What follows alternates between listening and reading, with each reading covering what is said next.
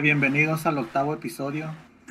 Hoy tenemos un invitado especial aquí con nosotros, pero bueno, primero presentar a, al de siempre, al Salvador. ¿Y, y qué, qué pasó? ¿Cómo estás?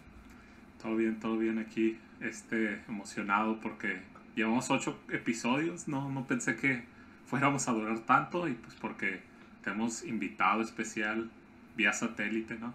¿Te acuerdas que en la tele siempre decían así, oh, tenemos a fulanito vía satélite? Simón, este, y pues bueno, aquí está el, el especialista en el tema del día de hoy, así que por eso lo trajimos. Alan, ¿cómo estás? Muy bien, muy bien, aquí. Muchas gracias por invitarme. Un gusto. ¿Te sientes listo para platicar de este tema de hoy? Como dije, eres el especialista en este tema. Pues yo tengo el rap boricua en las venas, así que adelante. ¿Eres boricua de sangre o algo o no? No, pero, De pero ahí tanto- va la De cosa. tanto escuchar rap puertorriqueño ya, ya este, obtuvo su nacionalidad, ¿no? Que no tiene nacionalidad, ¿no? O sea, es americana, pero casi. Como ¿no? tú te hiciste, como tú te hiciste belga, ¿no? Prácticamente. Yo O, escuchando fran- rap o francés belga, en general. O no. francés en general, ¿no? belga, belga. Pero con R o con L. Es que a veces ves que los puertorriqueños hablan como, como si fuera L, pero en realidad es R. No, yo sí soy, soy belga. Belga. Yo soy, yo soy la verga. Ya ves lo que dicen, uno, uno es lo que come. Provecho. Pues soy un taco, yo creo, pues. Bueno, y luego, ¿cuál es el tema de hoy o qué? Pues ya como dijimos, este, de Puerto Rico, como tiene la sangre en sus venas el, el Alan, eh, tenemos aquí una lista de rap puertorriqueño, obviamente dejando de fuera lo que es el reggaetón y la industria más comercial que existe. Tratamos de buscar un, tratamos de buscar como temas más, más subterráneos, incluso aunque sean de los mismos ah, intérpretes que, que, recientemente hacen música comercial, estas canciones es de antes de ese tiempo. Y pues bueno, vamos a empezar con la primera canción que es una de, de MC Ceja y, y Polaco. La canción se llama De la calle, de, de un disco recientemente salido, creo que a finales del año pasado, ¿no? Si no me equivoco. Sí, más o menos. Sí, yo, yo apenas lo escuché hace, se puede decir que meses, y la verdad no, yo no, no había escuchado, pues, o sea, para empezar yo, yo no soy muy, muy con, no, no conozco mucho del rap puertorriqueño, no, apenas como que me estoy adentrando, pero pues esta canción se me hizo muy, como muy hardcore, ¿no? Yo, yo tenía como, todavía estoy en el rollo de que es más reggaetón y todo eso, pero apenas me estoy dando cuenta de, de mucho, de que no, no, estoy, estoy equivocado. Y creo que aquí se demuestra, ¿no? Que pues, hay mucho hardcore, o sea, son, son de, yo creo que de los países más hardcore en cuestión de rap. Sí, Oye, curiosamente, ¿o ¿qué ibas a decir? Ah, que de hecho, curiosamente, MC Ceja hace como unos 2-3 años, en un evento de vieja escuela, dice, fue el que se robó el show. Y no sé si hasta ahorita, pero lo consideraban ya el, el líder del rap así en general, en el latino. O sea, el que heredó el, lugar de, de Héctor, más o menos, algo así. Eh, ah, más o menos. Pero era como Oye, que el referente. Lo que le iba a decir ahorita a Salvador es que, que, o sea, curiosamente estos dos exponentes que vienen siendo MC Ceja y Polaco, o sea, se podría considerar que son como históricamente de lo mejor del reggaetón, ¿no? O sea, y en este caso nos presentan como un trabajo más subterráneo, más, más boom bap, porque incluso no sé si te acuerdas que al final de la canción dicen que, que es como el regreso al boom bap, ¿ah? ¿te acuerdas de eso? Sí, es que ahorita está como muy de moda revivir el boom bap. Es lo que está como ahorita, aparte de lo del trap y el drill y todos esos géneros. Simón, pero bueno, este, la canción esta, eh, ¿te acuerdas ahí que al principio tiene ahí como un, un, un trabajo de escracheo de, de Michael y Manuel acá de que la gente sabe que somos de la calle? ¿o Ah, ¿Cómo, va sí. ese? ¿Cómo va ese? Sí, Este, pero sí, este, Michael y Manuel, pues otra saludo también para ellos, ¿no? Otros de los originales de la vieja escuela. Creo que eran de playero, ¿no? Esas, esas canciones. sí, de esa época. Oye, Salvador, este, no, no sé si sepas, pero no sé, como que será, como unos 15 años, eh, MC Ceja y Polaco solían formar parte de un grupo. ¿Sí tenías ese dato o no? No, no, te digo que, que ahorita de aquí voy a sacar muchos datos. Digo, yo de rap puertorriqueño no, no sé mucho, apenas me estoy, hasta hace unos años empecé a escuchar a Tempo y creo que tú, ustedes dos son los que más me, me han recomendado así de que escucha esto, escucha esto.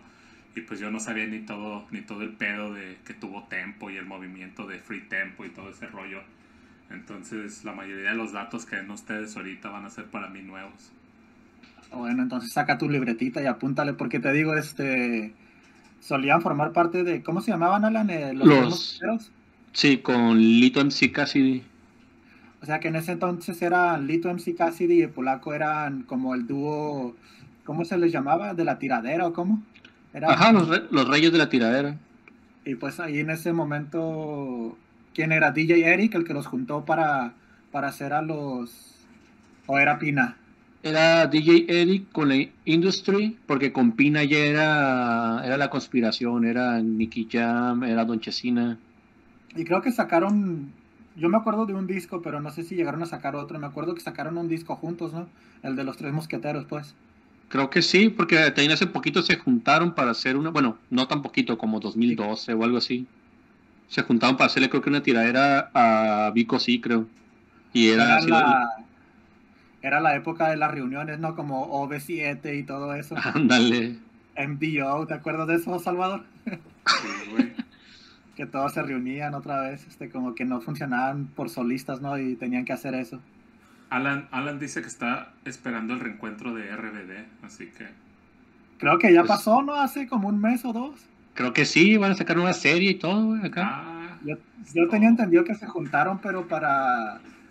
Creo que iban a poner su música en Spotify, o sea, ves que estaban bloqueados de Spotify, o no bloqueados, sino que no tenían permisos y creo que hace poquito ganaron eso y ya ahorita está la música de ellos y se juntaron para celebrar eso, hicieron ahí una como un evento y algo así. Este, creo que la única que no estuvo participando fue, fue Anaí. Se ve que estás bien al tanto de todo eso. Con razón te he visto más feliz últimamente ya con el reencuentro de RBD. pues sí, sí, es que tú sabes, ¿no? Uno que creció en los 2000 Sí, estaba no, viejo en esa época. No, pues apenas tengo 54. ¿Cuántos tenía en el 2000? Ah, no, este, pero pues aquí está la canción este, de La gente sabe que somos de la calle o, o de la calle, pues, de, de MC Ceja y Polacán. Y, y pues disfrútenla y regresamos en un momento.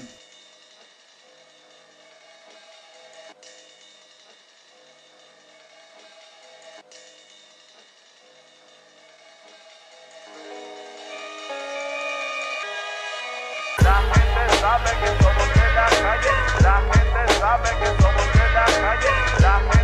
sabe que somos de la calle. Mira cómo goza cuando traes un mensaje.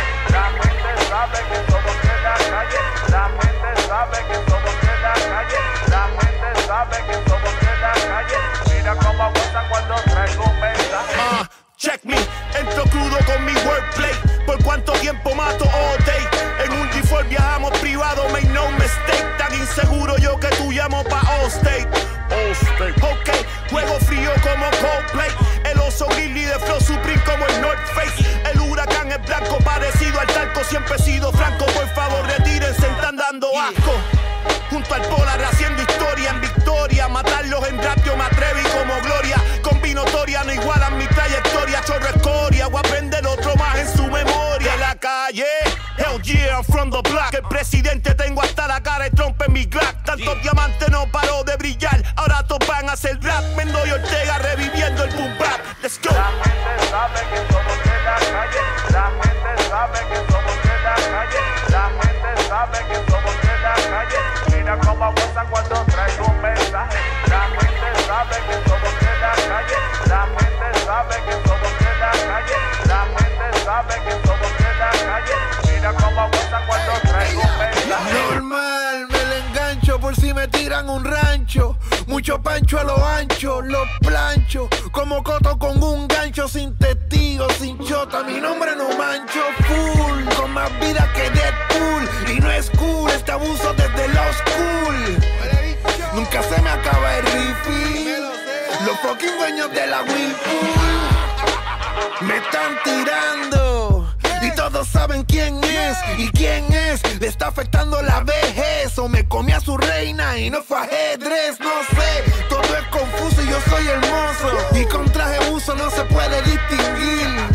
Pasó, te pasó por baboso. Y por ser tan baboso, te me puedes morir.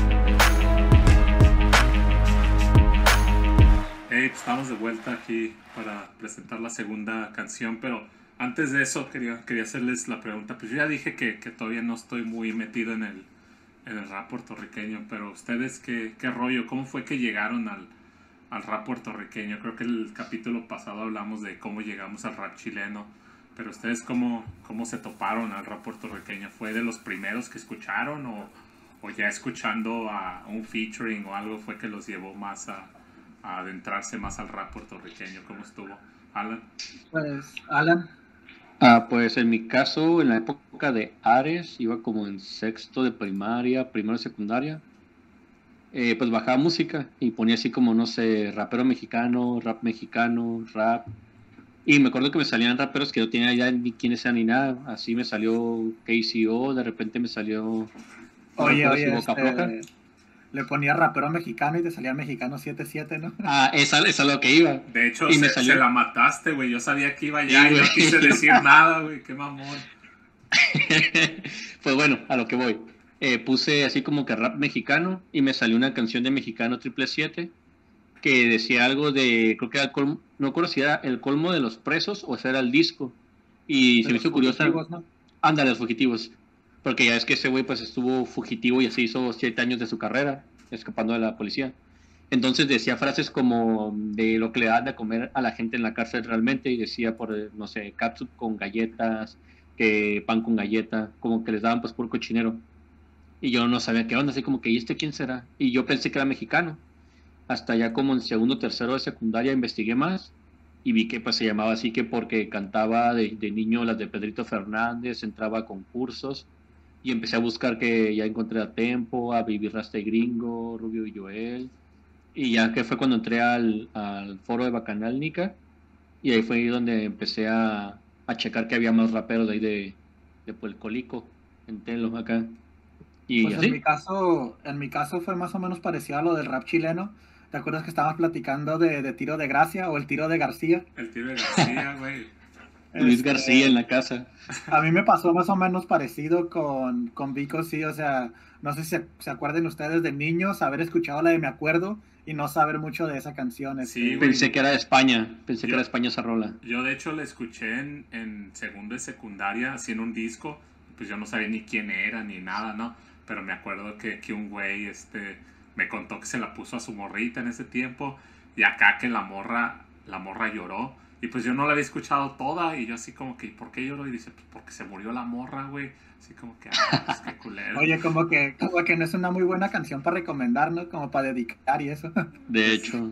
Pues quién sabe. no, este, no, no, no, sé si se la dedicó, nomás se la puso, pero sí, me acuerdo que dijo que... Pero te digo, este, a, mí, a mí me pasó más o menos así parecido, de como lo de Tiro de García.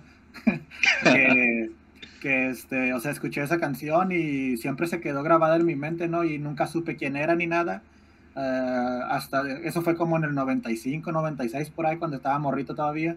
Y, y ya hasta años después me di cuenta que era Vico C, ¿no? Incluso yo conocí a Vico C de otra forma, lo conocí como por parte de mis primos cristianos y eso, y yo no sabía que era el mismo, o sea, que, que el de Bomba para Fincar o el de el Vico C de aquel que había muerto, no sabía que era el mismo de Me Acuerdo y todo eso, entonces ya conocí yo a Vico C por, por un movimiento más como de cristiano y eso, y pues sí, ya cuando, cuando llegué a Estados Unidos es que empecé a comprar discos de, no sé si te acuerdas, este Salvador, de que en esos tiempos vendían como colecciones de discos por una revista que salían creo que a un penny o algo así. Sí, sí recuerdo esas revistas.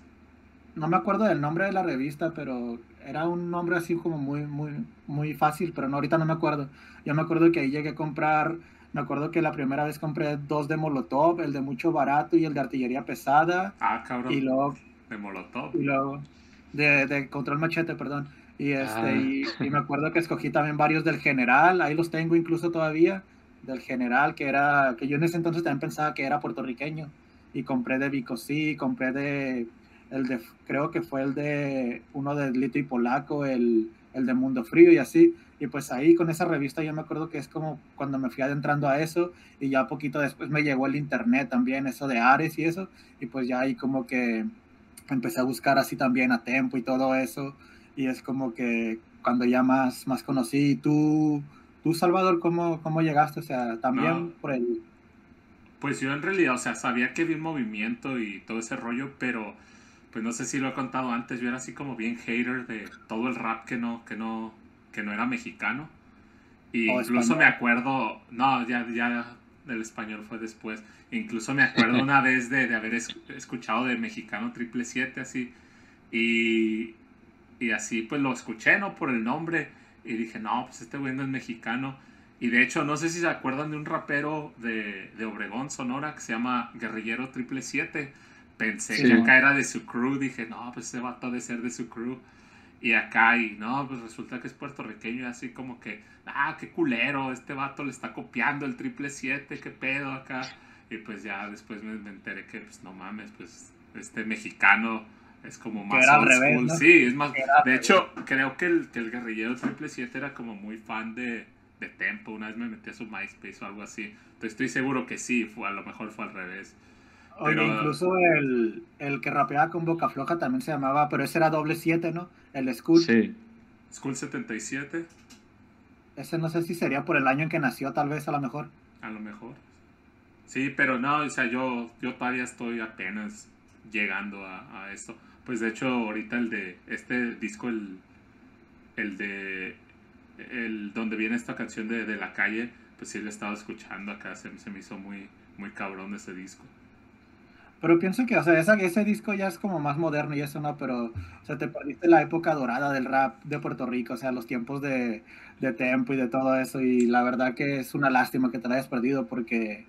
Y, porque, y pues, fíjate que, que hablando de eso, curiosamente, yo me lo perdí, pero mi novia que no escucha rap, eh, sí lo escuchaba por sus hermanos, porque ella me platica de, de todo eso, de Lito y Polaco, de Baby Rasta, y me dice, oh sí, mis, mis hermanos ahí en la casa ponían el de Playero 1 y así, y yo así como que, ¿quién es ese güey?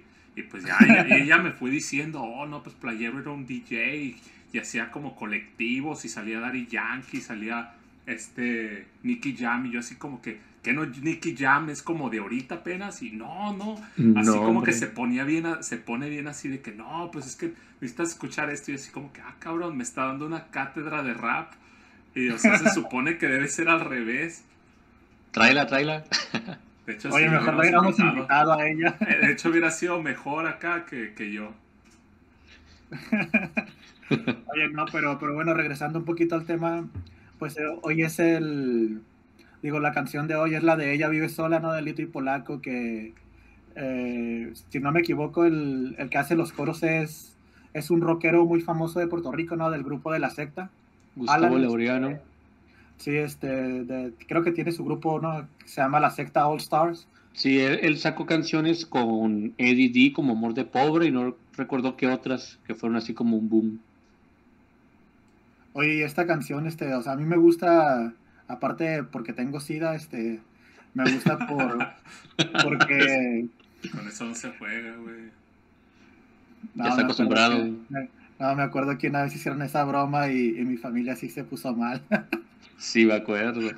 Güey, creo que, creo que fue esa vez donde estábamos haciendo así bromas de que, de que en Facebook, cuando teníamos todos Facebook, que muy nos, nos poníamos así como que, oh, descansa en paz. Y creo que tú, tú sí, creo que a ti sí te mandaron mensajes. Y no sé quién, cuál de ustedes dos o los dos a mí me pusieron en mi muro así como que descansa en paz. Y, y nadie, güey, nadie me dijo nada.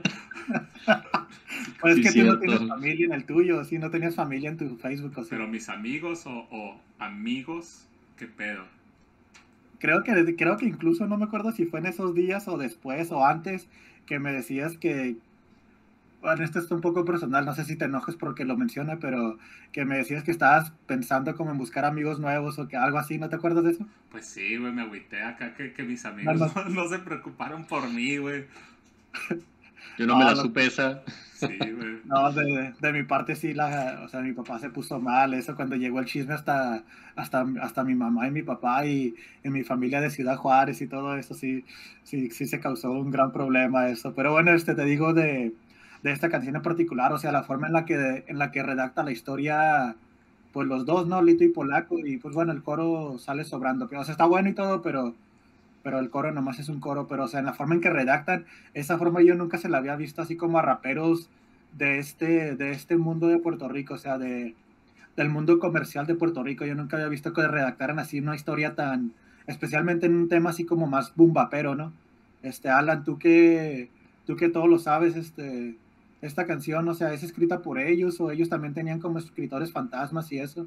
Pues ahí sí desconozco porque en esa época se supone que Polaco era, por ejemplo, el rapero más pagado de Puerto Rico, o creo que en general. Entonces me imagino que a lo mejor en la compañía tenían sus compositores y todo también. Ahí sí, no estoy seguro. Porque sí te digo que, o sea, la forma en que se redacta la historia, o sea, no, no, como que no concuerda con lo que en ese momento estaban haciendo ellos, ¿no? O sea, digo, ya Mm, tenían, ten- como la de Mundo Frío, ¿te acuerdas que también era una, era una historia muy buena acerca de, que era como un, como un trueque de drogas o algo así? ¿Te acuerdas de eso? Sí, de hecho, todo ese disco es de ese estilo. De hecho, aquí acabo de buscar el dato y dice que es un Cruz El- Padilla, Gabriel Antonio, el compositor. Bueno, son dos, Cruz Padilla y Gabriel Antonio. ¿Y son ellos dos o son otros? No estoy seguro, nunca los había escuchado. Pero sí, te digo, este, a mí se me hace muy, la, la forma en que redactaron esta historia se me hizo muy, muy suave, así como terminan la canción, esa, la frase esa, la de bienvenidos al mundo del SIDA, o sea, estuvo chida, ¿no? Oye, ya vi quién, quién es, y si es una persona nada más, Gabriel Antonio Cruz Padilla, es Wise the Gangsta o Wise the Gold Pen. Oh, ok, ok. Ese güey pedías que le, ha compuesto, bueno, le compuso a Héctor el Fader, a un montón. Se supone que era de los mejores, pero yo tengo entendido que él compone casi puro coro. O sea, es raro que él componga los versos. A la, no, pues a lo mejor compuso el coro o, o dice que toda. No, nomás dice así compositores, pero tío, yo tengo entendido que él compone casi puros coros. Sí, oye, este, Salvador, este, este es un disco que te recomiendo yo, eh, te lo recomiendo mucho. El disco se llama Fuera de Serie y creo que tiene dos versiones, ¿no? Creo que tiene el de uno en vivo, ¿no? Algo así, Alan. Esa está muy buena cuando, o sea, tiene buena presencia y todas las canciones en vivo, igual la, la de estudio, cualquiera No, dos pero el, el, el disco de estudio, ese te lo recomiendo, Salvador, para que lo, para que lo topes. Este, creo que son como 15 cortes más o menos y de los 15, creo que como unos 10 son estrictamente rap, o sea, cosas que te pueden gustar. Incluso ahí Lito tiene una canción en inglés, ¿te acuerdas? Sí. De hecho, fluye mejor en inglés que en español. Pues sí, es que el- si domina los dos idiomas, así como para poder rapear, la verdad que, no sé, como que se presta más el idioma, ¿no? De inglés para, para fluir. Sí, eso sí. Pero este, sí te lo recomiendo este disco, a ver si un día lo puedes checar por, por completo, Salvador. Eh, le voy a dar una checadita. Sí vale la pena, la verdad. Hasta el reggaetón vale la pena de ese disco. Creo que incluso Nicky Jam no sale en una canción ahí con ellos. Ojos de Diabla o ese divino. No me No, creo que la de loco, algo de loco. Es la de Tú me guayaste, tú me guayaste, algo así dice la canción, es la de la de Nicky Jam. De hecho, de hecho creo que sale dos veces Nicky Jam en el disco. Mm, mm, mm. No recuerdo cuál es la otra, pero creo que sí. Algo de loco, de que tú me vuelves loco, algo así. No, creo que esa de Loco es Nicky Jam solo, creo. Pero creo que viene en el disco también, ¿no? Sí, sí, sí viene, pero creo que es el solo. Simón, este, no, pero pues, bueno, algo más que decir de este tema. Pues que lo disfruten porque la verdad es de esos que ya no se hacen o que muy apenas se llegaron a hacer un clásico. Simón, este. No, pues bueno, aquí está la canción de Ella vive sola de Lito y Polaco con, con Gustavo Laureano de la secta. Y bueno, regresamos. Yo, si la vieran, ¿eh? Ella es hermosa. Qué triste es ver una rosa que se marchita y a pesar de todo hace lo imposible para mantener sus pétalos. Ajá. Y ella vive sola, duerme sola. Guarda en su cuerpo una razón capaz de matar a un hombre y llorar.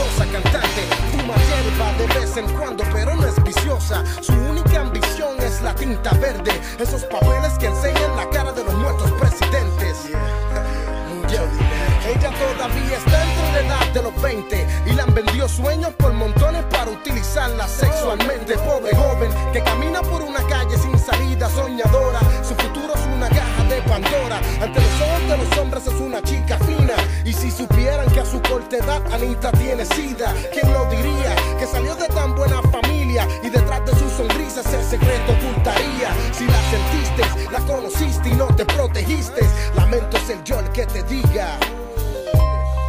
Bienvenidos al mundo del SIDA. SIDA.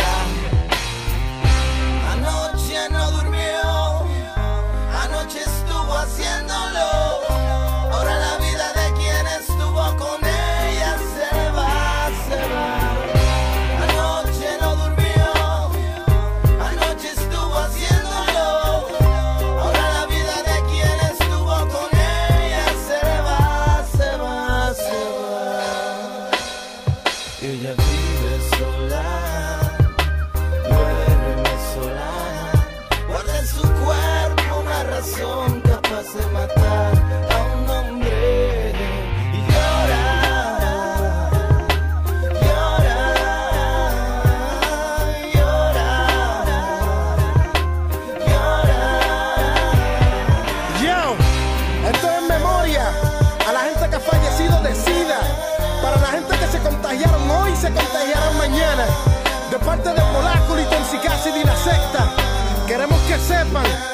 acompañaremos en el dolor de sus vidas.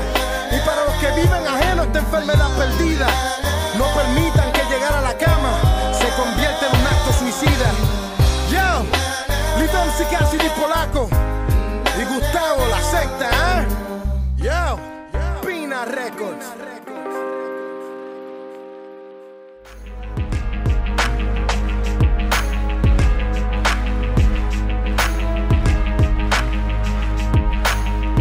estamos de regreso aquí. Este... Hoy ahorita que tocábamos un poquito el tema esto de escritores fantasmas, ¿ustedes qué, o sea, qué, qué, opinión tienen de eso? ¿Están a pro o en contra de eso? A ver, Salvador, dinos primero tú. Yo estoy pro porque yo soy el escritor fantasma del, del, del Alan, así que pues él me paga, si no me muriera de hambre, así que estoy, estoy pro. Ey. No, Oye, no, pero, la neta, la pero, neta, pero, pero el Alan tiene como 15 años sin grabar nada. porque no quiere, Ey, pero ahí las, dos. ahí las tiene, ahí las tiene escritas. No, este, ya, la neta, no, pues, hablando estrictamente de rap, pues no, o sea, creo que, creo que los raperos eh, se enorgullecen, ¿no? A- a- como comparándolos con otros géneros, a- de que son mis letras, yo lo escribí, yo lo canto, y pues así es, ¿no? Y creo que sería como mal visto, o otros raperos te verían para abajo si, si se descubre que, que alguien más te escribía o no. Creo que es algo como muy fundamental del rap que muchos otros géneros no tienen. Oye, este, poniéndonos así como un poquito más estrictos, o sea, es como por ejemplo en el rap, ¿no? O sea, hay una persona que se encarga de hacer la pista y la producción, la edición y todo eso. O sea, el rapero lo único que tiene que hacer es básicamente escribir y rapear, ¿no? Entonces ya si, si contratas a alguien para, ra- para, para escribir, o sea, ya nomás eres la voz y es como que es lo más fácil de, de todo, ¿no? Pues básicamente lo que es el pop ahorita, ¿no? O sea, por ejemplo, ya ni siquiera cantan, ya tienen playback. Entonces imagínate, imagínate a alguien que, que, o sea, ni escribe, ni produce, ni nada, ni siquiera canta, se para en el escenario y hace como canta. O sea, es básicamente como los, los artistas de pop más populares. Entonces eso, eso vendría a ser el rapero que, que tiene un escritor fantasma, ¿no? ¿No crees? ¿No creen? Simón, este, oye Alan, bueno ya este, un- eh, en el mismo tema, pero un poquito más, más acá, este, más profundo, este, tú, ¿Tú O has sea, usado como- un escritor como- fantasma? aparte de, aparte de Salvador, no, este, No. Ajá. Dime. no, pero o sea, como en escritores fantasmas y en eso, o sea, te digo, tú sí estás de acuerdo en que, o sea, ¿te, te gusta la idea de que, de que existan ellos o no? Es que, como mencionan, depende cómo lo abordes, porque si supongamos que Salvador es una persona que sabe rapear, pero no sabe componer, no sabe hacer nada, no sabe ni escribir. o sea, eh, él cómo le haría para poder hacer eso. Eh, está como, eh, por ejemplo, este, el Kendo Caponi, el demonio de la tinta. Se dice que ese tipo no supo componer, bueno, escribir a puño y letra como hasta los 20 años. O sea, y él hacía las letras sin saber, sin saber escribirlas. Entonces, por ejemplo, está como este Eminem, que se ha dicho que tiene también un escritor fantasma. Que no dicen que 50 Cent le, le ha hecho muchos éxitos. Pues haz de cuenta porque, por ejemplo, puedes verlo de esta forma. Si tú, ya, si tú eres como alguien underground, empiezas desde cero, que esto, que lo otro, pues, o sea, sí, sí, sí se entiende, ¿no? ¿Cómo vas a subir con letras de alguien más? No tiene ni para pagar eso algo, ¿no? Pero si ya eres, Tienes por que ejemplo... ganarte tu lugar, ¿no? Tienes que ganarte tu pero, lugar pero, primero. por ejemplo, si ya eres profesional y estás en una compañía, eh, muchas veces pasa esto. Tú llegas al estudio y te dicen, ¿sabes qué? Aquí está esta letra y grábala, aquí tenemos la pista y todo. Y hay gente que, por ejemplo, no les gusta eso porque como les ellos componen, se sienten como atrapados. Y hay otros que dicen, no, pues, o sea, grabo dos canciones que tú me pidas y hago la tercera yo a mi puño y letra. Y otro punto es como, tú dices que, eh, Cholo, que la parte más fácil es como la rapeada, pero por ejemplo, Coscuyuela, no importa quién le componga, ese tipo lo rapea de una forma que nadie más puede. O sea, ni el mismo Kendo que le compone. Pero no crees que, que a la vez, o sea, sí, creo que sí tienes un punto cuando dices que, ¿qué tal si no saben a lo mejor componer o, o sus letras no son las mejores, pero rapea y tiene un flow muy cabrón? Pero no crees que es parte del, del MC, o sea, un MC para mí no es MC si no sabe, si no sabe rapear, si no tiene el flow y si no sabe escribir. Ah, Entonces, es a lo, es a lo que voy, o sea, dependiendo cómo lo abordes. Porque te digo, si es un MC que ya está en una disquera, muchas veces no depende de ti quién hace la letra. O sea, ya básicamente te conviertes como en un producto, ¿no? Donde te van a poner ahí lo que tienes que hacer. Pues más que un producto, es un trabajo, o sea, es como tú puedes estar en una oficina, puedes saber de contabilidad, pero a lo mejor no ves exactamente lo que tú sabes y lo ves de otra forma. O sea, yo lo veo de esta forma así, desde que empecé lo de, lo de mi sello también, como te digo, lo veo más como un trabajo, o sea, dependiendo si tú quieres ser independiente y que nadie toque tus letras, tú hacer todo desde cero, pues igual si vas a firmar un contrato, debes buscar como las opciones donde te venga, sabes que yo tengo el control creativo de todo lo que voy a hacer, o sea, mis letras, mis flows, todo. Y ustedes pues me ponen la música y me arreglan y eso. O si, digo, ya tienes dinero y a lo mejor no tienes tiempo de componer, que eres de los que tienen eh, todo el tiempo viajes, fiestas, presentaciones. A lo mejor ya compusiste tus canciones en su momento. Y nada más es de que, como te digo, llegas al estudio ahorita mismo, grabas y te vas a un avión. Creo que, sí. creo que yo lo aceptaría si fueran como, como transparentes en ese asunto, ¿no? Que dijeran Eminem, sí, mira, de, de este disco yo escribí estas cinco y estas otras siete me las escribió tal, tal, tal, tal, tal. Ok, está bien, ¿no?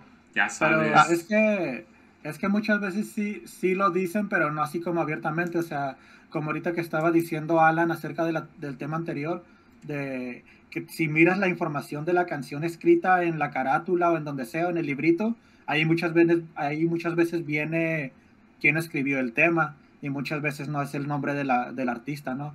Este, Así como es. Eminem, ¿no? No, Yo nunca he mirado un disco de Eminem así de el librito ese que se, que se vendía en los discos de antes, nunca he sabido si, si dice su nombre de él o, o el nombre de alguien más, pero o sea, en el reggaetón es muy, es muy común, ¿no? Que no que sean muy abiertos que lo digan con palabras, sino que ahí en escrito está, ¿no?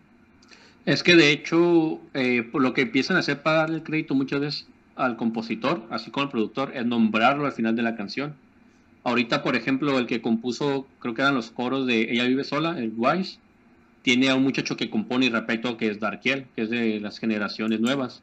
Y él al final sí lo menciona, y creo que ha llegado a decir que quien hace los coros es Wise.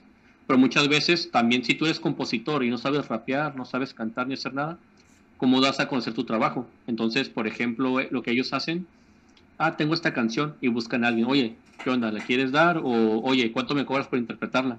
Ahí también, o sea, tú como rapero dices, ok, yo puedo rapear, puedo componer, pero a lo mejor él no puede, le puedo echar la mano y lo menciono al final, por decir a Wise, así pasó con, bueno, con Lele, el arma secreta, que ya falleció, pasó que él se cansó que no le dieran su crédito y sacó su propia música, igual que Endo.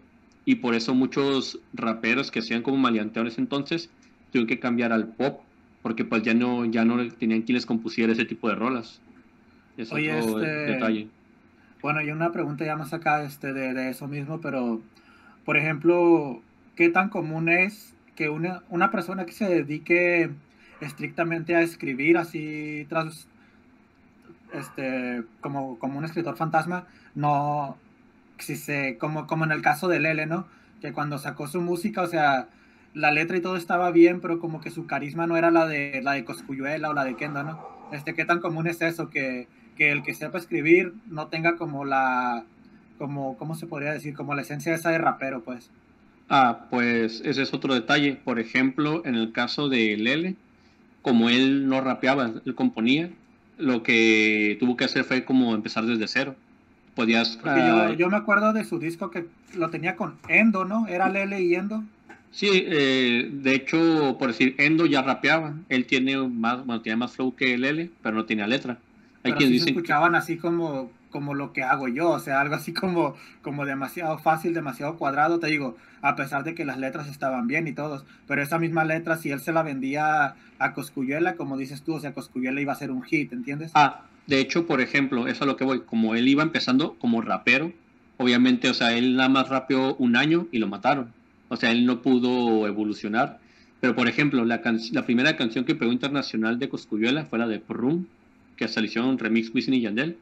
Esa, me acuerdo que él le compuso, no estoy seguro si en su totalidad, o los coros y lo que llamarían el chanteo o un verso.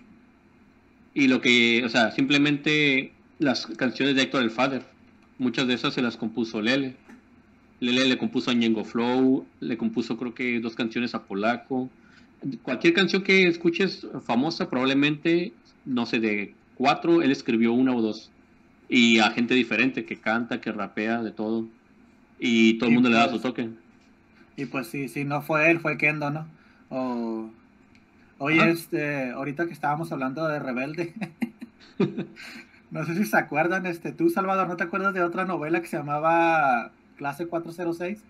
Sí, clase Fue la anterior a esa, ¿no? 406, güey. No sé si se acuerdan ahí que pasaba algo similar a esto de lo que estamos hablando con, creo que era un personaje que le decían el caballo, ¿no, no se acuerdan de ese o sí? No, güey, no. No. Que era un vato que, que según esto tenía una, una voz muy bonita y todo eso, pero haz de cuenta que a él, o sea, él escribía su música, él la cantaba y todo, pero la compañía que los firmó, este, puso como a otro mono ahí a, como para hacer nomás la apariencia del artista, ¿no? Este, me imagino que aquí también ha de pasar algo parecido así en, como me imagino, como ahorita que estábamos hablando del playback y eso, que muchas veces ni se sabe si, si la canción está siendo rapeada por la persona que uno ve, ¿no? A lo mejor muchas veces nomás nos venden la imagen ahí de como de un malote o de un rapero acá y en realidad ni siquiera está cantando, ¿eh? Entonces se puede decir que, que siempre que escuchas a alguien es una incógnita saber si... Como la canción. Exactamente, como la canción que vamos a presentar. Este, oye, no, este, pero eh, Incógnita de Kendo, este, la, la verdad que es una muy buena canción y tiene Oye, unas frases acá que... ¿Mande? Una, una pregunta de, de- de ese disco, este... ¿Qué rollo con ese disco? Son, son como ocho cabrones, ¿no? Que cantan incluyendo a Don Omar, o Don Omar es acá el mero mero. ¿Cómo, cómo está ese Pues disco? básicamente es el típico disco de, de reggaetón donde una persona presenta a los demás, ¿no? En este caso es Don Omar, presenta al orfanato, ¿no? Y como que en este disco, Alan, este, si, si no me equivoco, es como cuando les, les abrió el camino a lo que viene siendo Ken, Kendo Capone y a Zico, ¿no? Este, a Psycho, pues. Este, Sí, como que eh. les dijo ahí hagan lo que quieran y como que Kendo y Psycho sacaron ahí a relucir como su- sus talentos y eso, ¿no? Sí, es que de hecho el orfanato es o era la compañía de Don Omar.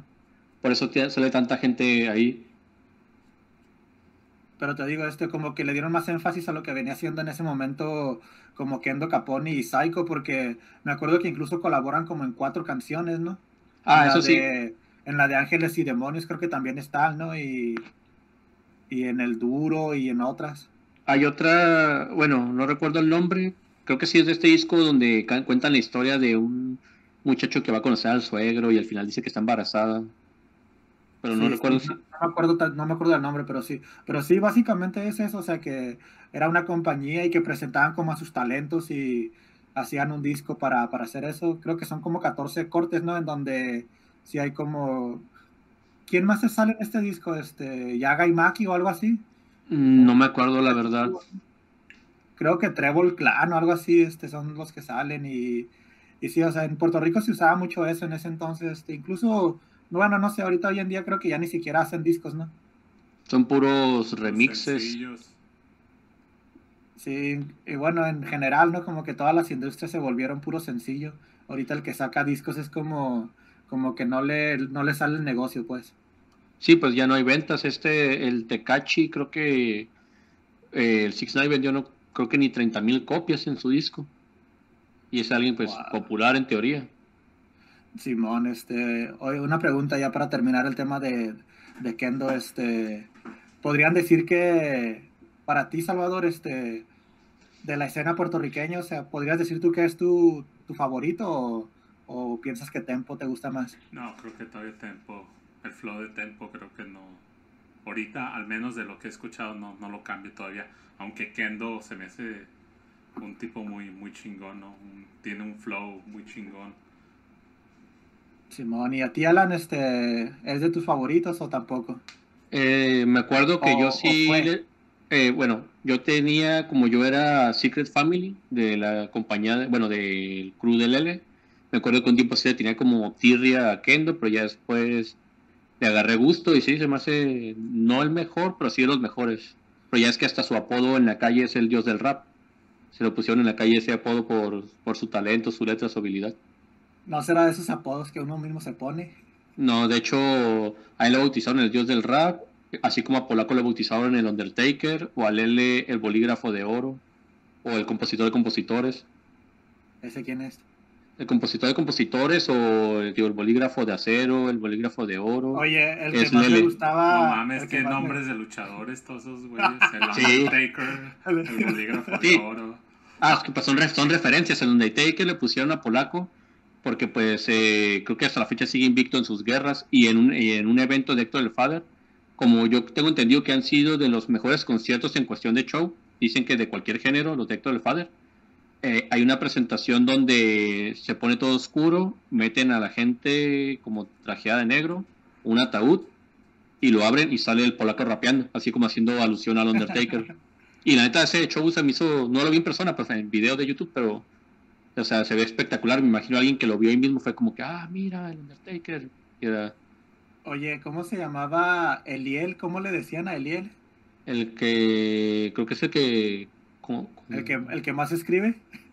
el y él no recuerdo si era el que hace magia con las manos o algo así, ¿no? Esos apodos, qué rollo, ¿no? Deberíamos de tener así, ¿no? El, el Pero es que- es que es- El que más aplaude, como la mesa. Pero es que está, chistoso porque es un apodo sobre un apodo. O sea, polaco, ya es que es su apodo. Y luego el Undertaker. ni- Pero ni siquiera es polaco, ¿qué pedo? No es como Ah, Rafael sí. Lechowski. No es como Rafael No, Lechowski. Rafael Lechowski sí es polaco. Por eso digo, no, es como... Ah, sí. Bueno, ¿y qué, qué rollo con la canción? No, pues disfrútala, este... eh, incógnita de Kendo, aquí está, este, para que la disfrute la gente y pues bueno, regresamos. Thank you.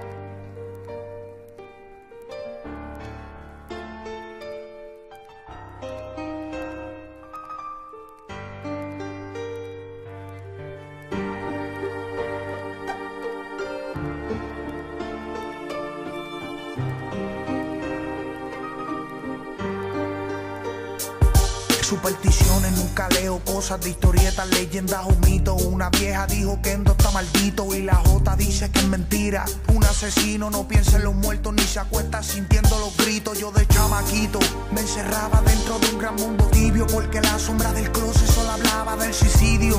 Nunca contesté porque mi abuelo me contó sobre las trampas, los demonios los anzuelos. Hay algo debajo de mi cama y me desvelo. Por eso desde aquel entonces siempre duermo con los matres en el suelo. Soñando despierto me pregunto qué tendrá de cierto que hay personas con poder de transportar los muertos. Pa' que los panas que no han vuelto miren en vivo mi primer concierto. Mi primer concierto, mi primer concierto. Miren en vivo mi primer concierto. Será verdad que moriré y subiré sin alas al cielo amorado. Mi alma vagará sin descansar poder y seré un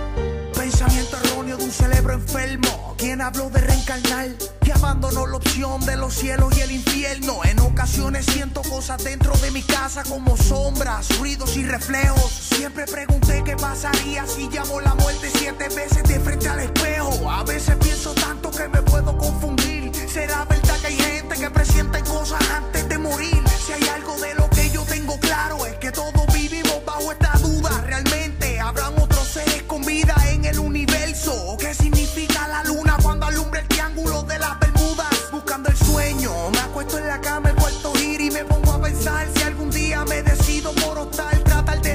A la vida. Podré llegar al cielo perdonado y sin pecar. Un pastor me dijo, imposible hijo, agárrate de Dios, mantén la fe y camina fijo. Desde que hablo directo con él, ya no tengo intermediario y me quité del cuello el crucifijo. Será verdad que moriré y subiré sin alas al cielo amorado. Mi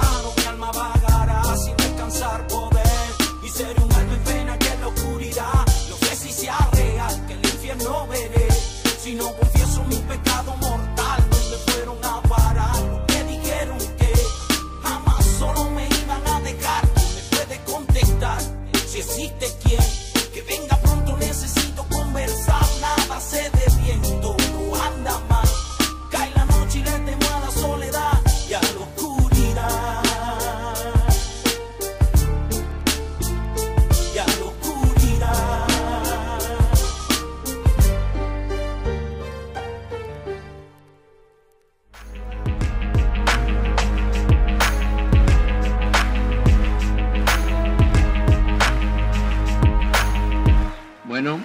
estamos de regreso.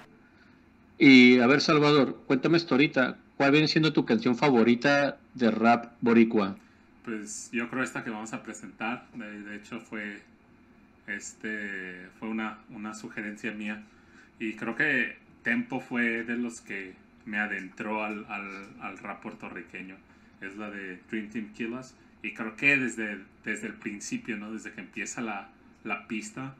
Eh, no sé Fumadera, si- mujeres y hoteles. Fumadera. No, no, yo, yo estoy hablando de la pista, pero sí, que empieza como, no, no sé cómo se diga en cuestión de audio, que, que ponen como el sonido así de, de un lado, del lado izquierdo o del lado derecho y luego se pasa para el izquierdo. No sé si han Paneo. notado, no sé si han Oye, notado esta canción. Pero es que curiosamente, ahorita creo que, que- creo que estabas fuera de aire, pero hace rato estábamos platicando nosotros que hay más de una versión de esta. Entonces no sabemos si, si la que conocemos nosotros es la misma que conoces tú, porque incluso hay una que tiene a mexicano eh, y Baby Rasta, ¿no? Sí, Y no, gringo. no, es la, es la de la que estoy hablando. ¿Dónde este, es está la- el solo? es donde está el solo. La de éxitos. Sí, Sí, sí. Este, pero te digo, este, sí, sí hay varias versiones de esta canción. Sí, es que es un clásico. O sea, metes a Baby Rasta, gringo, mexicano y a tempo. Imagínate. Oye, Salvador, este, creo, si no me equivoco, que de lo primero que escuchaste de Tempo tú fue la de la de tu historia, ¿no? Pues no fue de lo primero, pero fue como de las primeras que como que me hicieron así de que, ah, pues a ver qué, qué más trae este güey. Pero sí que por mucho tiempo no sé, no estuvo en Spotify. Creo que tiene res- eh, poco que, que la pusieron apenas. No sé por qué, no sé si habría un pedo ahí con, con derechos o, o algo así. Pero sí, sí. Es lo más, lo más seguro, sí. Oye, Chava, eh, ¿qué pasa si te digo que hasta la fecha se discute si esa canción de tu historia se la compusieron a tempo? No, pues o sea, te digo. Pues me muero. Eh. No, no, no sé. Este, pues. Es que fíjate, legalmente está registrado como compositor tempo, pero hay un compositor que ya falleció que se apodaba Pausa, eran Pausa y Letra los apodos, y muchos dicen que, que parte de esa letra, o que esa letra se la compuso, ¿cómo se llama? Pausa. No, pues creo que sí le, sí le perdería tantito respeto, o sea, en cuestión de que pues es como de mis canciones favoritas y, y enterarme que, que no es de él, como que sí. Oye. es- Oye, pero en caso de que fuera de pausa, no habría ninguna diferencia en cuestión de la métrica, de la rima, de nada. O sea, prácticamente sería como cualquier letra de tempo. Sí, sí, prácticamente, o sea, a tu punto, creo que el punto que estabas haciendo hace rato está bien y estoy de acuerdo, pero al, al rapero en sí, como que digo, sí, sí, sí le pierdo Oye, pero este- respeto a mi criterio de lo que tiene que ser un rapero. Oye, pero es que también, o sea, como incluso un escritor fantasma debe de saber acomodarse al artista que lo contrata, ¿no? O sea, es como estás diciendo ahorita que, que no le cambia mucho la métrica de, de tempo, o sea, me imagino que pausa o letra tuvieron que, que hacer la canción al estilo de tempo, ¿no? O sea, me imagino Exacto. que si le escriben, si le escriben a Coscuyuela, la tienen que hacer de otra forma, ¿no? Es como, como con el Father. Eh, hay unos que escucharon, por ejemplo, canciones de Lele y decían, es que ¿por qué Lele le está copiando el flow al Father? Y es como que, oye, pues es que prácticamente le componía las canciones al, al Father, entonces me imagino que las sacaba, pues, como ya de forma natural. O Don Omar que tenía cuatro compositores por una sola canción, que eran Psycho, Kendo, Mario o M y creo que Wise, no recuerdo. Y en cambio, por ejemplo, el Father, él componía una parte de su rola y alguien le componía, no sé, el coro, pero él entraba en la letra. A lo mejor Tempo también. A lo mejor No, Tempo este también. sí. Pues la verdad, esa, la canción de tu historia está muy buena. Este, yo la recomiendo a quien sea y, y de principio a fin, o sea, es una, es una historia, este, básicamente de la historia de, ¿cómo se podría decir? Del, del género o de, ¿sí, no? Sí, del género. Y esta, esta canción, ¿sabes qué me gustó? Que cuando recién salió me sorprendió que fue, creo que la primera canción de Tempo que escuché que trajera a la gente aquí en mi ciudad en sus carros a todo volumen. O sea, nunca me había tocado escuchar una, a menos que fuera de un conocido mío que, que yo supiera que conocía Tempo. Ya lo decía, ya lo decía este Randy Acosta en una canción que, que él cuando estaba joven le gustaba andar en la calle en su carro escuchando a tempo. Porque, o sea, si te pones a escuchar como el disco de, de The New Game o The Game Over, este, ahí tenía bastantes canciones que estaban buenas para traer en carro, ¿no? Obviamente no todas, pero, pero o sea, como la de Narcoampón o cosas así de ese estilo, ¿no? O sea, eran como Sí. canciones típicas que podrías poner en un carro, la de una que se llamaba, que deletreaba su nombre, ¿no? Que decía T, E, M, P, U. T-E-M-P-O se llama. Me pregunto si, si alguien ahí en tu ciudad, eh, Ismael, alguna vez ha dicho, ah, mira, este güey, este trae, trae a, te- a- a Tempo. Ah, no, aquí no. Yo vivo en un pueblitito chiquitito en el medio de Estados Unidos. Aquí es más común que traigan, bueno, ahora recientemente es muy común que traigan a Daddy Yankee o cosas de ese estilo. Ahorita, como saben ustedes, o sea, el, ¿cómo se le podría decir? El pop reggaetón latino urbano, ¿cómo se le llama ese Pues nuevo? se le llama Urbano, así. ¿no? Ajá, tal cual, urbano. Haces Pero- cualquier ritmo y le pones urbano y ya. Así lo etiquetan. Pero, oye, lo que estaba viendo yo de, últimamente me he hecho muy fanático del chombo. No sé si te acuerdas de él, Salvador, de... Sí, Sí, el, sí, el ¿sabes güey ese, el que hace videos en YouTube, ¿no? Era el... El gato volador. Ándale, sí. Pero los videos de YouTube este están bien perros de ese vato. Este, Hace como él- historias, ¿no? Así de que ahora les voy Pues, a presentar depende. la... Yo nomás he visto esos, no, no estoy suscrito ni nada, pero sí he visto así que Pues la no, historia es que del tiene, o sea, reggaetón, como- ¿no? Simón, como tiene uno que se llama, creo que el, la historia del Tum Tum Pam, que es básicamente el sonidito de ese reggaetón, ¿no? Ah, sí. Este, y te habla que de como de dónde viene, ¿no? De dónde, de dónde se originó, como de África y todo eso. Pero te digo, o sea, los... Creo que el último que yo miré era el de... El de la historia de Freddie Mercury, este, y está chido, o sea, te lo recomiendo, te, te recomendaría que te suscribieras al canal, la verdad Está que, muy- que está chido, pero, pero te digo, ese vato, o sea, ese vato tiene mucho conocimiento acerca del género y, y, y está chido escucharlo. Y en general sabe mucho de música ese. Me imagino que tanto tiempo en la industria. Simón, estilo, siempre hace ahí como bromas de sus canciones, ¿no? Que, como te acuerdas, Alan, que hizo el de, el de las canciones esas de One Hit Wonders, Ah, que al, que al final nombran las suyas, ¿verdad? pero dice, no, no me voy a nombrar a mí porque yo tuve más de una. Sí. Esa es la de, ¿cómo se llama la canción esa que tiene como, no sé si la conozcas, Salvador, que, que tiene en el video como a un alien que baila? No, Ay, güey. no, no, ¿Cuál no era? sé, no. Es un alien, un alien que está como perreando, es como un alien verde, este, que decía algo así como de, dame tu cosita, o algo Uh, así. Ah, dame tu cosita. uh, No, ¿no te ah. suena? Sí, no sé, no, no, la verdad, no sé. Salía mucho en los videos de cualquier cosa de, creo que en su momento de TikTok, de Instagram, para todo ponían la canción en Facebook. Simón era como tipo la de Harlem Shake o algo así, de que se hizo como meme más que todo. Sí. Y, era, y creo que incluso también le llegó a, a producir a, a gente como, como Peter Languila, ¿no? Algo así.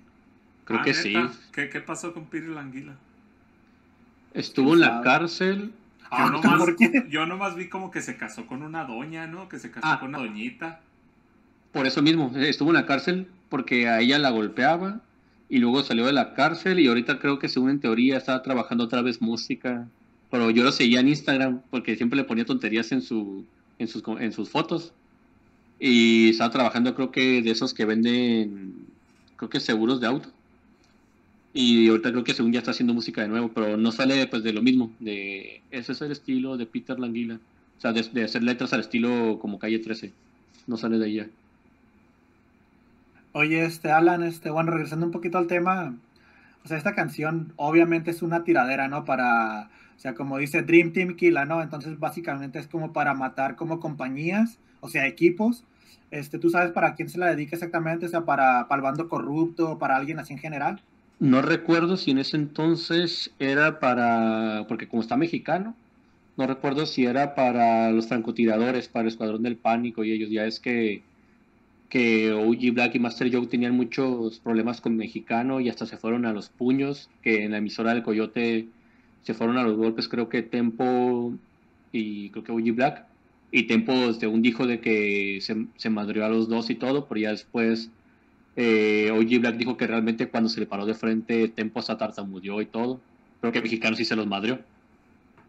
Si no, ese Creo que vas- mexicano se miraba que estaba salvaje, ¿no? Mexicano, sí, De ¿no? hecho- Sí.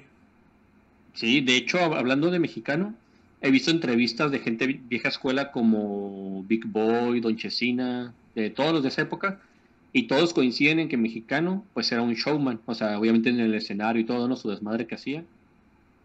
Dicen que en persona, pues, así como estábamos nosotros tres platicando, que era la persona más graciosa y tranquila del mundo. Pero que era tan como tan bromista y tan buena onda que se te podía olvidar que era fugitivo porque creo que había matado a alguien y que lo arrestaron porque creo que volvió a tratar de matar a alguien o algo. O sea, se te olvidaba. Que era muy multifacético. Oye, este, me gustaría que le contaras un poquito a Salvador la historia de, de Tempo y su hija, y digo, de, de Mexicano y su hija y eso. Ah, que- mira. Sí, No creo que quiere- sepa mucho de eso, pero, pero como más o menos para que le tenga otro tipo de respeto a Mexicano, pues que, que pienso que no se lo tiene de esa forma. sí, es que mexicano, él de hecho tiene una canción llamada Ira Callejera, donde él explica cómo tuvo que dormir en callejones, cómo de repente no se estaba en su casa y llovían balas, cosas así. O sea, él siempre ha sido como un personaje que tengo entendido que estuvo creo que la mitad de su vida en la cárcel y la otra mitad afuera. Eh, este tipo, pues en una de esas que estuvo preso, pues todo el mundo le tiraba canciones, bla, bla, bla, sale de la cárcel, tiene problemas con ellos, se golpean y todo. Luego, más adelante, pues ya que está, casa, bueno, está casado y todo, por problemas de la droga, él mismo se hace que lo metan a la cárcel para que lo rehabiliten porque dice que una de esas hasta se moría de una sobredosis. Creo que es la ley 50 o 54, algo así como para, por seguridad de su esposa, él mismo pues como que se entregó. Y estando preso, ya al último creo que fue antes de que tuviera cáncer, que fue lo que lo mató. Eh, a su hija estando embarazada, unos tipos la secuestran, la violan y la matan. Y mexicano se escapa de la cárcel, y esto no es algo que dijo en sus canciones, es algo que fue noticia ahí en Puerto Rico y todo. Se escapa de la cárcel y todo para buscar a los asesinos de, de su hija. Se supone que dijo que ellos tenían ubicados y todo, quiénes eran. Me imagino que fue alguien con el que tuvo problemas antes.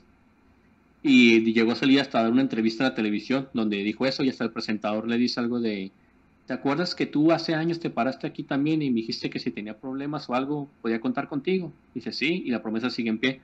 O sea, de que él tenía un estatus callejero a pesar de, de todo. Y hay una como leyenda urbana, pero otros dicen que sí es verdad. Creo que él la confirmó en su momento. Que dicen que ya iba con su pistola y todo en su carro a buscar a los tipos, ahí iba decidido. Y que sonó de, de en la radio una canción de, de Vico sí. Y que eso él lo hizo pues reflexionar, llorar y todo. Y que fue y habló con él. Que esa historia se la quiso adueñar Tempo diciendo que según él fue a quien lo escuchó y que por eso se calmó. Por dicen que realmente fue a Vico sí. Y que pues él aceptó que aunque matara a esos tipos, no iba a revivir a su hija. O sea, el tipo fue capaz de escaparse de la cárcel y todo. Para o sea, tratar estuvo, de ir a... estuvo a punto de, de- de escapar de la cárcel, ir y matar a unos Escapó, güeyes. no, no, escapó de la cárcel. Que diga, estuvo a punto de matarlos después de escapar de la cárcel. Sí, pero o sea, si de por sí escapando de la cárcel ya iba a tener problemas, eh, entonces imagínate si mata a dos personas, pues ahora sí nunca hubiera salido menos de la cárcel. Y eso que él estuvo preso porque pues por lo mismo de esa ley y todo que hizo que un juez lo pues lo internara, o sea, lo, lo hiciera recluso. O sea, era un cabrón. Sí. Y todos los que a los que entrevistan, hay un, un tipo llamado, bueno, podado, creo que es Mikey de Backstage, y hay otro que es Shente y Drash. Cuando entrevistan a los, a los de la vieja escuela, o sea, siempre, siempre le preguntan por mexicano, y todos coinciden en lo mismo. Decía, tú podías pues platicar con él y todo bien, pero o sea, tú sabías que él tenía su su estatus, que él era... eh, hay una organización llamada Nieta, que son los de las cárceles de Puerto Rico y él era nieta y aparte tenía el respeto. O sea, tú no te podías meter con él y caer a una cárcel sin que te hicieran algo. O sea, así de, de pesado estaba. Oye, este, yo me acuerdo que hay unos videos, ¿no? Donde básicamente sale como amenazando a los que mataron a su hija. ¿Te acuerdas de esos videos? Sí, creo que fue como por la- los días que hizo la entrevista. Con, sí, este, me acuerdo de esos videos, o sea, se mira la, la furia que tiene en su mirada, en su, en sus palabras y todo, y, y la verdad que sí daba hasta un poco de miedo, o sea, obviamente los que mataron a su hija pues se lo merecían, ¿no? Y todo, pero o sea, uno viendo el video, o sea, puedes como que sentir lo que él sentía en ese momento. Y me acuerdo que es cuando ya en esos días, como dijiste ahorita, ¿no? Que ya tenía cáncer, es cuando ya se miraba como, como, como esquelético, ¿no? Se miraba Sí, bien él- raro, pues. Sí, sí, De- esas fotos. De hecho, para que te des una idea, eh, eran OG Black y Arcángel los que se ponían a parodiar a, a otros raperos, porque OG Black, él siempre que hacía unas canciones los arremedaba y todo, los parodiaba. Y en una de esas canciones, está, bueno, en, una, en un video, así como para YouTube, están imitando, creo que era un pleito entre Daddy Yankee y, y Mexicano donde se fueron a los golpes y empiezan a remedarlo. Y en una de esas creo que mencionan que lo iban a subir el video o algo. Y OG Black se queda así como pasmado y Arcángel pues eh, sigue como imitándolo o algo. Y entonces OG Black pues recordó de la friga que les puso a los dos y me imagino que hasta los quiso matar o algo. Y eso provocó una guerra donde, por ejemplo, eh, Al Pacino, que es la persona que, que tuvo primero el feudo de Arcángel, luego Lele y así todos los, como que la gente de Puerto Rico, por haberle faltado el respeto a mexicano, se voltearon contra Arcángel. Y le estaban diciendo, acuérdate cuando trabajabas en un callejón todo tecato vendiendo letras o que nosotros te pusimos ropa, zapatos y todo, o sea, narcos, pandilleros, raperos, todos se fueron en contra de, de Arcángel, más que nada por el lado de la calle, o sea, como para el peso que tenía mexicano. Suena pesado ese vato este, la verdad. O sea, yo me ha tocado ver eso y me ha tocado ver las fotos esas donde... No me acuerdo si fue Tempo en la canción esa de, del último guerrero. ¿Cómo se llamaba? El último guerrero, no, guerrero eterno, ¿no? El último guerrero creo que era un luchador de la lucha Sí. mexicana, ¿no? Sí, guerrero eterno. Sí, este, me acuerdo ahí que es cuando subieron así como los videos y cuando ya está en la cama básicamente muerto que, que se le mira la cara toda chupada, ¿no?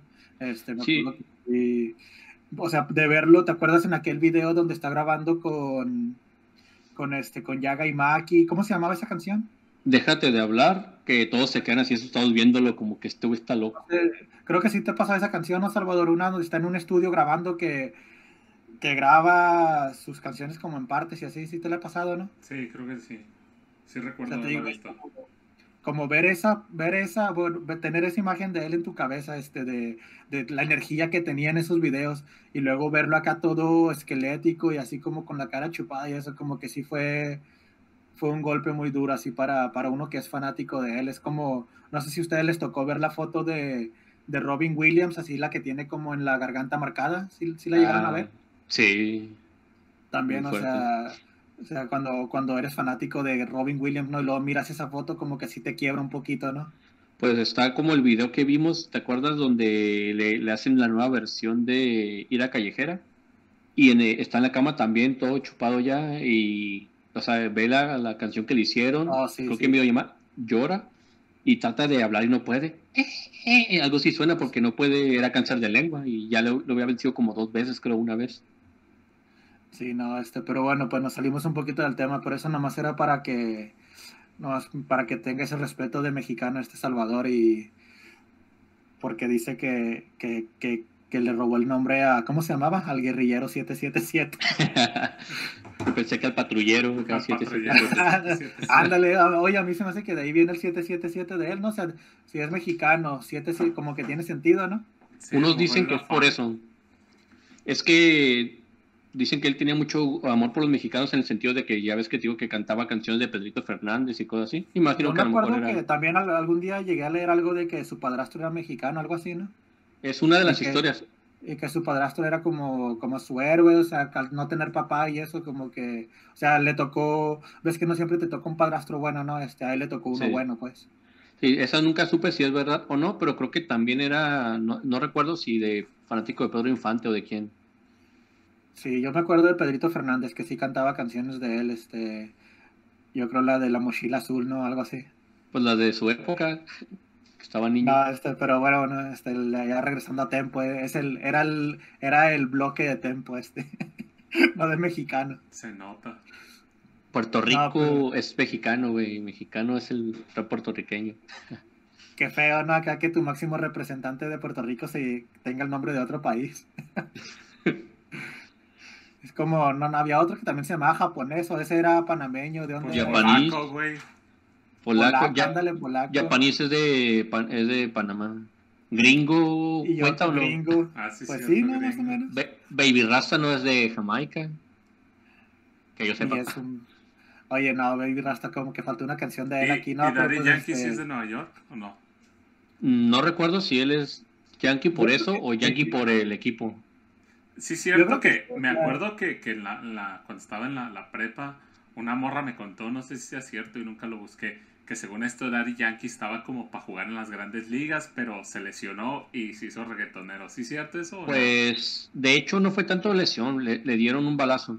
Ah, Le dieron un balazo. Muchos dicen de burla, no sé si sea verdad, que se lo dieron en una nalga. Entonces, entonces hay una canción, no recuerdo cuál de todas, que hace como tipo rap donde pues él como que cuenta sus cosas. Y él dice lo mismo, que yo quise ser pelotero, pero que pues no pudo. Y aparte pues dicen que siempre tuvo como que malas compañías e influencias.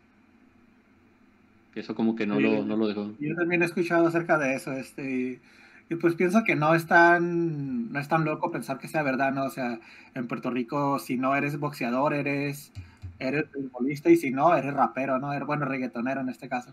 Y hoy en día OnlyFans nomás y ya. ¿Hay mucho en Puerto Rico de eso o qué? Pues todos los que sean raperos, bueno, raperas, reggaetoneras y eso yo creo que ya lo tienen. Hay que buscar el de, el de Yo- quién estará yo- bien. Yo no sé, yo no sé qué es eso.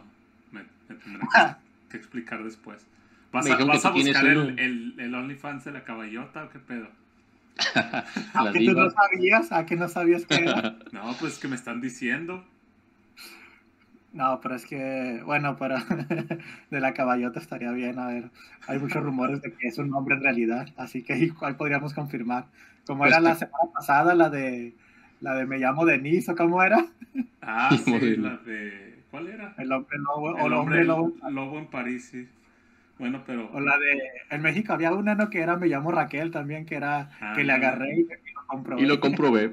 Sí. Ah, pero pues bueno, este aquí, aquí tenemos la canción de que nos disculpe Tempo por, por salirnos de, de a hablar de mexicano en vez de él, pero bueno, aquí está una canción de Tempo, Dream Team Killa, eh, Fumadera, Mujeres y Hoteles, como, como decía Venom en su juventud. Este, y regresamos.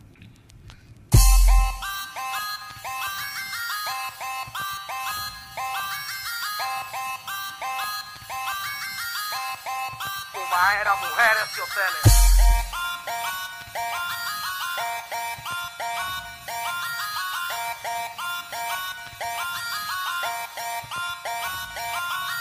Vas a sintiendo como te escalpo el peine de la Taurus con las cachas de mármol. La diehard son mi autos ready. Bow. Te sientes frágil, te sientes débil. Sientes que se inclina tu cuerpo. Estás cayendo lento y presiento que hueles a muerto. Tempo suelto, cantante incontrolable con grandes cualidades. Por ello y razón he buscado enemistades. Tengo mis debilidades y es que me expreso como quiero. Porque mi voz tiene peso. Yo soy normal como un de carne y hueso. Mis enemigos me siguen los pasos. Estoy consciente de eso.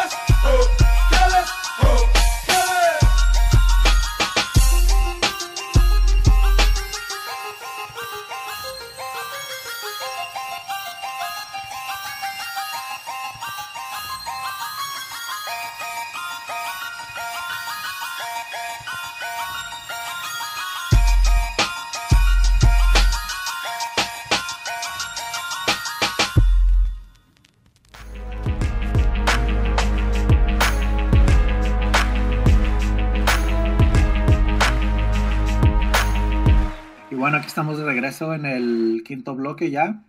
Este, y saliéndonos un poquito de la, del, de la escena esa comercial de Puerto Rico, o sea, como dijimos al principio, eh, estos raperos que hemos tenido hasta ahorita han sido raperos comerciales, pero en sus facetas no tan comercial, ¿no? Pero en este caso sí es como completamente lo opuesto, o sea, estos es como el subterráneo de Puerto Rico que no salen en discos de playero, no salen en discos de nada de eso. Ellos se hacían llamar la, la vanguardia subterránea, este, eran como los que estaban en contra de todo ese movimiento. Eh, obviamente por, por eso mismo como que nunca destacaron tanto, ¿no? Pero este, esa, esa escena también existe en Puerto Rico, que es una escena más parecida a la de a la del resto de Latinoamérica, ¿no? Como a la de México y eso, o sea, incluso hay muchas colaboraciones entre raperos como Aquí Mar, Boca Floja y todo, y ese tipo de gente, Randy Acosta, Los Aldeanos, Cáncer, este, bueno, para que no se vaya a para que no se vaya este, mexicano tenía cáncer. Ah, sí. Este, sí, cáncer, Intifada 316 de Luis Díaz y Yalsi, este esta canción, la verdad, que a mí me gusta mucho, este, por una de las cosas que me gusta es por, eh, por el cambio de ritmo que tiene, cada rapero tiene como una pista diferente, no sé si se dieron cuenta. Sí, está interesante esa parte. Y está chido, o sea, es como... Creo que también en el reggaetón se ha hecho eso varias veces, ¿no? Este, creo que incluso Bad Bunny tiene una canción así que, no que hacen eso, pero que cambian el ritmo de repente, ¿no? La de Zafaera, creo.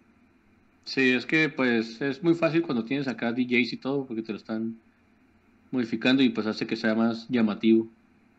Sí, como eso va como cuando le, ¿cómo le llamaban a eso? Que, que le bajaban así que, que el dembow, eso que le, que lo bajaran hacia hasta abajo, ¿no? Y que cambiaba el ritmo bien machín. Eh, estaba chido este, pero, pero este aquí, bueno, aquí en esta, en esta sección este, pues hay que hablar un poquito más de lo que viene siendo la, como la, la escena subterránea de Puerto Rico. No sé si, no sé qué tan adentrados estén ustedes en este, en esta escena. Tú, Salvador, este, ¿Qué tanto conoces de, de, la vanguardia subterránea de Puerto Rico? No, la verdad que nada. Yo, yo ahorita estoy tomando notas y... y Pero por ejemplo, a, a 7-9 nunca lo has escuchado. Sí, 7-9 sí. Este, a 7 lo, lo, tengo más como en tipo rap consciente. Lo, lo conozco por boca floja. Y... Pues sí, pues es básicamente esto que te digo, este que eran como más, más apegados a lo que viene siendo esa escena eh, conciencia, como a Tech One, no sé si lo conozcas. Sí, a Tech One.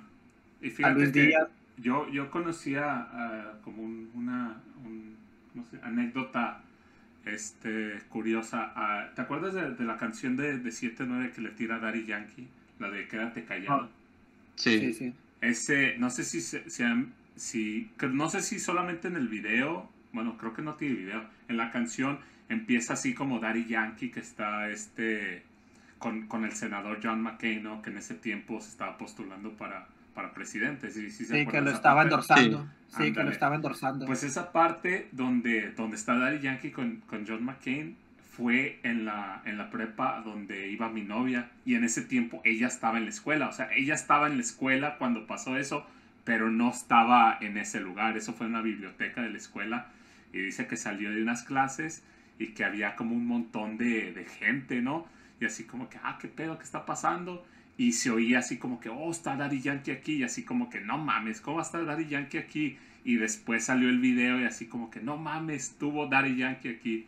Entonces, algo así como muy curioso. Está chido, está chido. Sí, pero eso, o sea, búscalo, fue en la, fue en, fue en la prepa que, que, iba mi novia ahí. Sí, de hecho, de hecho hay otro video así muy famoso de, de otro vato que no era John McCain, era Arpaio, ¿te acuerdas de Arpaio? Ah, pues sí, era mi, era mi alguacil. Este, ese vato también tiene un video ahí muy famoso en internet donde Manu Chao le canta la de clandestino. No sé si lo hayas visto ese. Sí, sí lo he visto. También, donde, también, donde es, también es en Arizona, sí. Sí, también es en Arizona ese.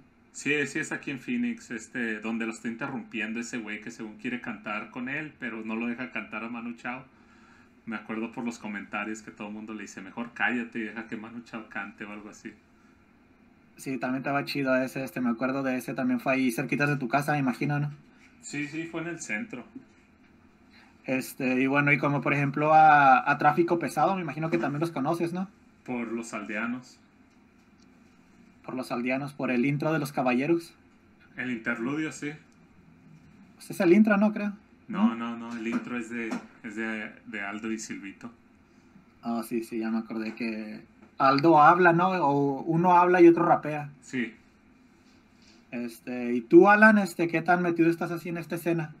Hubo un tiempo cuando era más como purista que sí me gustaba mucho, pero lo que me aburrió de esa escena es que son muy, bueno, no todos, pero la mayoría sí son muy planos, siempre, o sea, no sé si es porque se enfocan más en como la letra. Por, por ejemplo, 7-9, me gustaba mucho, pero después me empezó a aburrir porque en todo sonaba prácticamente igual. Y hace poco escuché una canción, no recuerdo si era MC Ceja, que se llama Poca Mecha, y juntan a raperos de ese estilo, como que ese movimiento. Y la verdad me gustó mucho porque ya, ya estaban rapeando de verdad. O alguien que Sí. quiso hacer e- esa movida también, pero como que más llamativa fue el hijo de Vico, sí. Pero, o sea, me acuerdo que sí escuchaba mucho a esos raperos, pero digo, en un momento me, me asqueó porque era demasiado plano todo. Me Demasiado, acuerdo que plano. había uno de los líderes de ese movimiento, era uno que le llamaban Coquí, no sé si te, te suena ese nombre. El Coqui Sí, este, ese vato era como... También. Ah, creo que el coquí es un, creo que es un pájaro nacional de Puerto Rico, ¿no, Alan? Si no me equivoco. Esa sí no, no te la sabría decir. Eh, sí, creo que es así como, como, sí, como un pájaro muy emblemático de lo que viene siendo Borinquen bo- o los boricuas, ¿no? Este, y bueno, este rapero tiene el nombre de Coquí, lo escribe un poquito diferente, pero, pero básicamente es de eso y él era como básicamente el, como el DJ o el productor de toda esta de toda la vanguardia subterránea, ¿no? Y, pero él incluso tuvo, llegó a tener creo que un tema en la conspiración. ¿Te acuerdas que llegó a tener también un tema en el disco de Eddie D? ¿Te acuerdas de ese que, que era como una burla a los, a los, a los maleantes? Sí, de hecho, por eso lo ubico a él, por, por esos temas más que nada. ¿Cómo se llamaba esa? ¿Don, don Cayetini o cómo? Don Galletín, creo. Galletini. Esa estaba bien perra, esa creo que, creo que eran dos partes, ¿no? Volu- eh, uno y dos. Sí, Este, que estaba bien perra acá, que, que, al- que, está rapeando de que va a matar y que va a violar y luego al final la mamá, ¡eh, ya cállate! sí, lo- la, la realidad. Pero algo que estuvo, estuvo interesante de, de esa onda fue cuando tuvieron guerra ellos contra lo- como los raperos comerciales y gangstas. Que hasta este de Willy de Cultura Profética estuvo contra Coscuyela, pero pues salió arrastrado, me acuerdo. Y que ya es que Tech One contra TNT, que TNT pues andaba muy flojo porque estaba con lo de las películas, andaba con todo su rollo que salió de la cárcel. súbete a mi moto. Ah, sí. Esa, esa guerra se me hizo muy buena a pesar de que TNT, pues él mismo lo decía, que no tenía tiempo para contestar bien, que estaba tirando nomás como por tirar. nomás este un nomás un aviso de pronto oye Salvador como como para cuándo más o menos iremos a sacar el de el de guerras liricales ya ya es uno de los próximos no más o menos. Sí, pues ya ves como nos vale madre y no tenemos no tenemos como un, un calendario, pues cuando sea, no, no sé, pero sí de los de los próximos. sí este y pues obviamente iba a venir esa guerra de de Tech One contra TNT que la verdad que pienso que no hay ninguna guerra que se le compare a eso. Obviamente las de Polaco contra Tempo y todo eso estaban chidos y todo pero estaban demasiado largas no como como cuántas canciones tiene Polaco dedicadas a Tempo como unas 50 No recuerdo, pero es que El disco de, de Masacrando MCs es todo dedicado a Tempo y a Daddy Yankee, ¿no? a todo el género, es que la, la onda es entonces, y de hecho cuando Polaco tuvo guerra con Arcángel les dice, y a, y a Don Omar también les dice, sean más hombres y tírenme con álbum, porque así fue la guerra de, por ejemplo, Don Omar con la de El Father, que era creo que la del Bad Boy contra mm, The King of King, porque así eran antes las guerras ahí, ya cuando tenías como disquera o eso, era, te tirabas disco contra disco, o ya es como era lo de los doce discípulos y la conspiración, todo el rollo. Quítate tú pa' ponerme yo. Ah, pero sí es fácil, es como cuando el, los aldeanos le tuvieron que hacer todo un disco entero al, al insurrecto para poderle ganar, y el insurrecto nomás les tiraba canciones. El del atropello. Sí, haz de cuenta, pero por ejemplo, esas eran guerras ya de productoras, de disqueras, y era más como el ámbito de, dominar el mercado. Y en cambio, Tech One contra TNT, como que sí rozó eh, más a lo rapero en lo personal, como ya es que TNT le dice de que, de que Tech One ha fracasado como todo lo que ha intentado, que locutor, DJ, productor. Y hasta eso, pues ya es que Tech One, canciones sobresalientes, yo creo que las mejores que tuvo fueron esas tiraderas que hizo. O sea, Pues sí tiene como la en la mía, tiene alguna que otra, este... En la mía, en la mía es parte de lo que empezó la guerra de contra TNT. Ahí es donde empieza a hacer lo de, lo de, ¿cómo era? Lo de 0% promo, ¿cómo era? Algo así que, le, que dice lo de no es sonado en mix. Ándale, este, pues de hecho de ahí sacan muchos scr- scratches para la, para la de recójanlo con pala, ¿no? Sí, pero por ejemplo está como Willy de Cultura Profética, que creo que para todo ese movimiento hizo la de pop, que no, creo que es Nadie se atreve y dice eso de pop y habla de que pues todos son comerciales, de que ya no son artistas. Y me acuerdo que Coscuyuela le contesta con con la de creo que Click Clack. O sea, pero se me hizo interesante esa esa mezcolanza de cómo están peleando los de arriba con los de abajo, por decir algo.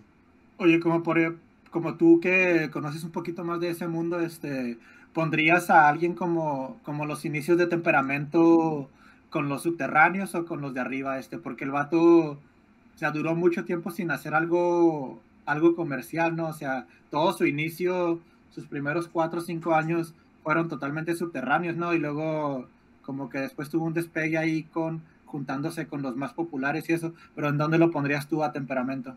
Temperamento, él podría ser como... totalmente diferente. él- es que él puede ser como un parteaguas.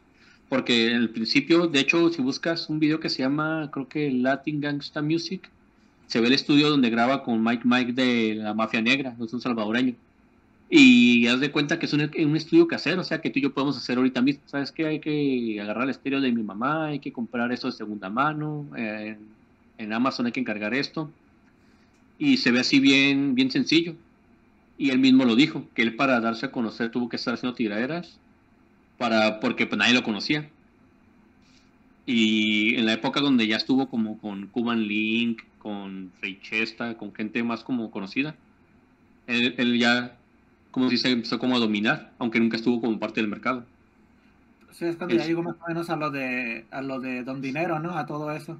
Pues no, es que desde, desde sus inicios sacó canciones con Don Dinero, o sea, como la de Mentira, y sacaba más como los mixtapes o, pues sí, todos esos discos con pistas que no eran propias, porque él trabajó también como con Alex Fat, que Alex Fat es como al estilo Big Mate o Don Dinero, que se encargan de rapear y todo, pero ellos se encargan de promocionar, de publicitar, ellos te patrocinan la carrera.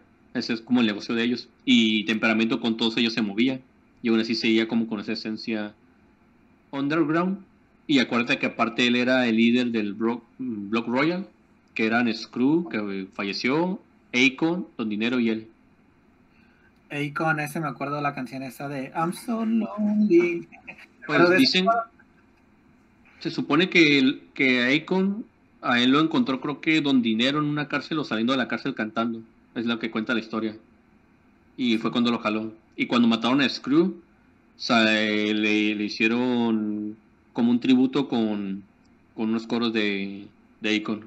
Lo que se me hacía cura de temperamento al principio es que de cada tres canciones que sacaba, dos eran una carta a tempo, ¿no? Sí.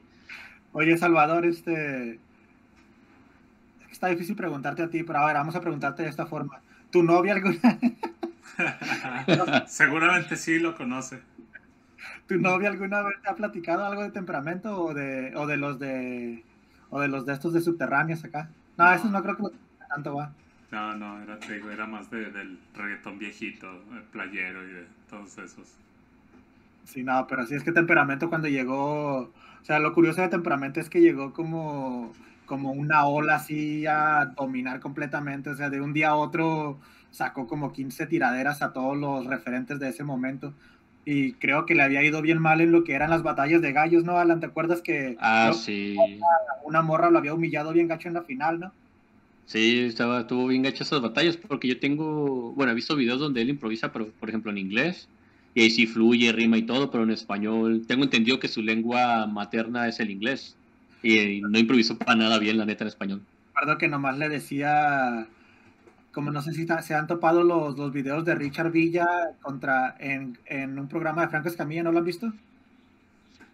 Sí, Mm, sí, no. sí lo vi, creo que ya sé a dónde vas. Así, ¿te acuerdas que nomás le decía a la morra que era que era su perra y cosas así, ¿no? ¿Te acuerdas? Sí. sea, básicamente nomás ese tipo de, de insultos le decía el temperamento a la morra, ¿te acuerdas tú, Alan?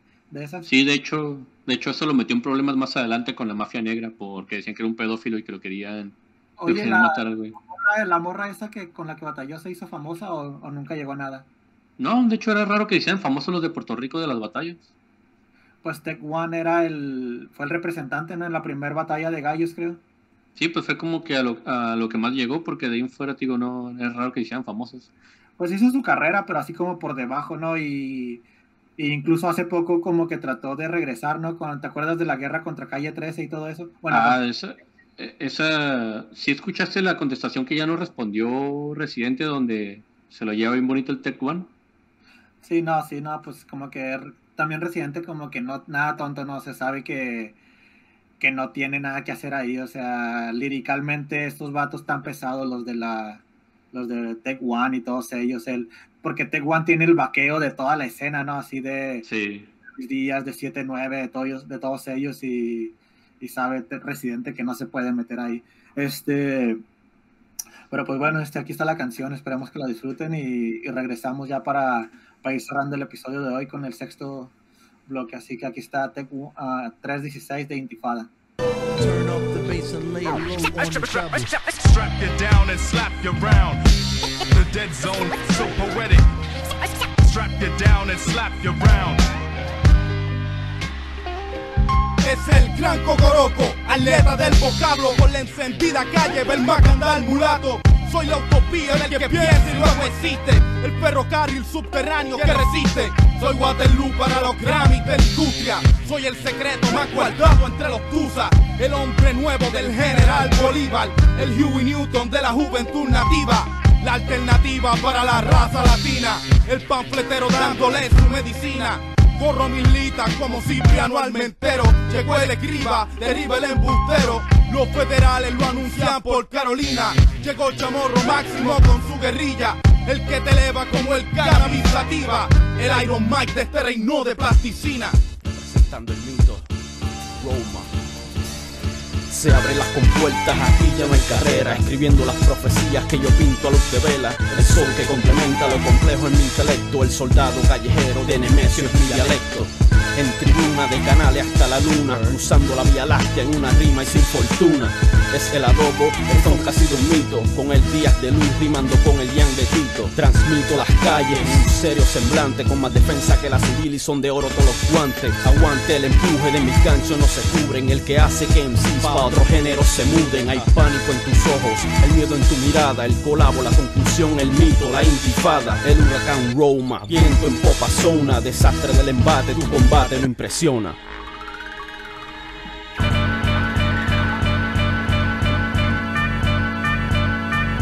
Ya tú sabes la leyenda urbana. Otros son una vergüenza para la raza hispana. Con mi música en el carro y rajo las ventanas. Cuando se me sale el monstruo como a Eric Bana. Preciso con los cortes como un cirujano en sala. Lo que hacen en un año yo lo hice esta mañana. Como un actor de porno te la pongo en la cara. Cierre el pico, pana, con la boca llena no se habla. El Jan fuerte les baja porque son unos posters. Sálganse la pintura o los pongo en el póster. Sabes que tu CD la gente lo usa de cóctel. Mejor quítate, búscate un part-time en Blockbuster. Oíste, Buster, coge el consejo en serio. Abusamos como jugar Pictionary con un ciego. Vinimos a joder con el formato de nuevo. Yalsi Undercut, a.k.a. Jan y Romero.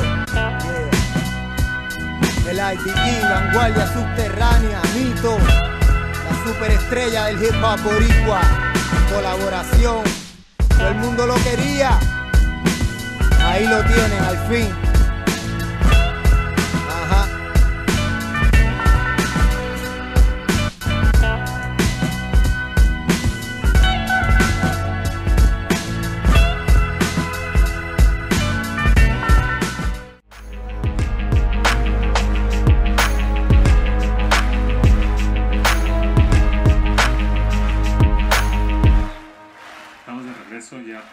Cerrar el, el episodio de hoy. Y, y pues, ¿qué, qué, qué les pareció el, el capítulo de hoy? Un tanto largo, ¿no? Pero creo que se, que se ha dado Pues- buena conversación. Pues sí, pues es que ahora tenemos tres participantes, ¿no? Como que eso también hace, hace más largas las pláticas y pues la verdad sí hay, hay cosas más interesantes y, Y pues sí, ha estado bueno. A mí en general pienso que es uno de mis favoritos hasta ahorita. Alan, ¿tú qué piensas? Pues la verdad, primero que nada, muchas gracias por la invitación y sí, yo creo que va a quedar algo largo porque yo ya ven que me desplayo de repente, pero es porque es un tema que me gusta mucho. En sí, el, el rap y ahora como este tema que, que también me gusta demasiado, como el rap boricua. Vamos a hacer un episodio donde canciones que hablen de béisbol para invitarte también, ¿eh? De ahí sí no sé casi nada. De hecho, Ah. de hecho, de hecho, yo, yo podría, ahorita se me vienen a la mente dos de béisbol. La de, la de OMW. La de OMW, la de Yaquis de Obregón, y hay otra de, de, una, de un grupo de, de Mazatlán que se llama 69 Locos, que tienen una que se llama Venados, que también es como a, a los venados de Mazatlán. Oye, oye, Venom, ¿Qué ¿es cierto que tu, can- que, que tu canción favorita, ahorita que mencionaste OMW, es la de Ella quiere un palo? De hecho, esa podría ser la tercera, pues esa canción habla de, de béisbol, o sea. Entonces, pero no responderé la pregunta. Ya, ya la reemplacé por una canción belga, así que ya no es. El número uno, Wu. Ándale. ¿Cómo se llama? Sur, Surmonomo, ¿cómo se llama? Surmo no. Simón, este caballero y, y Jim Jazz. es- esa canción la tenemos que meter en algún episodio. Este ya. En el, en el de rap en francés la voy a meter. Aunque, aunque sea de cortinilla. De hecho, Sí, la sí. verdad. No, pero este, ¿y tú, Salvador, qué se te ha hecho? ¿Cómo se te ha hecho el episodio de hoy? No, te digo, o sea, largo pero bien y, y, pues obviamente ya, ya meter este tres, pero te digo, han- buenos datos, buena plática, este, ¿Te has aprendido algo? un chingo de cosas. Ya vas a tener ahí como. Ya voy a ser super fan, si hacemos una versión 2 ya voy a venir con todo. Ya voy a Oye. dar nombre de luchadores que diga raperos. Oye, chava, y fíjate que, que Isma se, se perdió toda una etapa también del rap eh, puertorriqueño, que fue la que a mí me tocó vivir siendo parte de, de como la compañía Secret Family, por ejemplo, donde eran otras como guerras liricales, otras productoras, que sería como de Héctor el Father, se retira en adelante. Pues de hecho, O sea, de hecho Ismael se metió al, rap puertorriqueño de Bad Bunny para acá, ¿no? Super Bueno, sí es cierto también. O sea, no, fíjate, o sea, siendo sincero, o sea, ya aquí, sin tanta broma, este, o sea, mi etapa del rap puertorriqueño es como 2003, cuando estaba en la high school, como al 2008 más o menos, o 2007, cuando creo que fue después de la gasolina, que todo se empezó a ir así como hasta arriba, empezaron... 2004. No, creo que fue en el 2006 cuando salió Barrio Fino, este, yo No, fue- 2004. Fue, 2004, sí. 2004 la gasolina. Hasta yo me acuerdo de Pero eso. sí, el disco.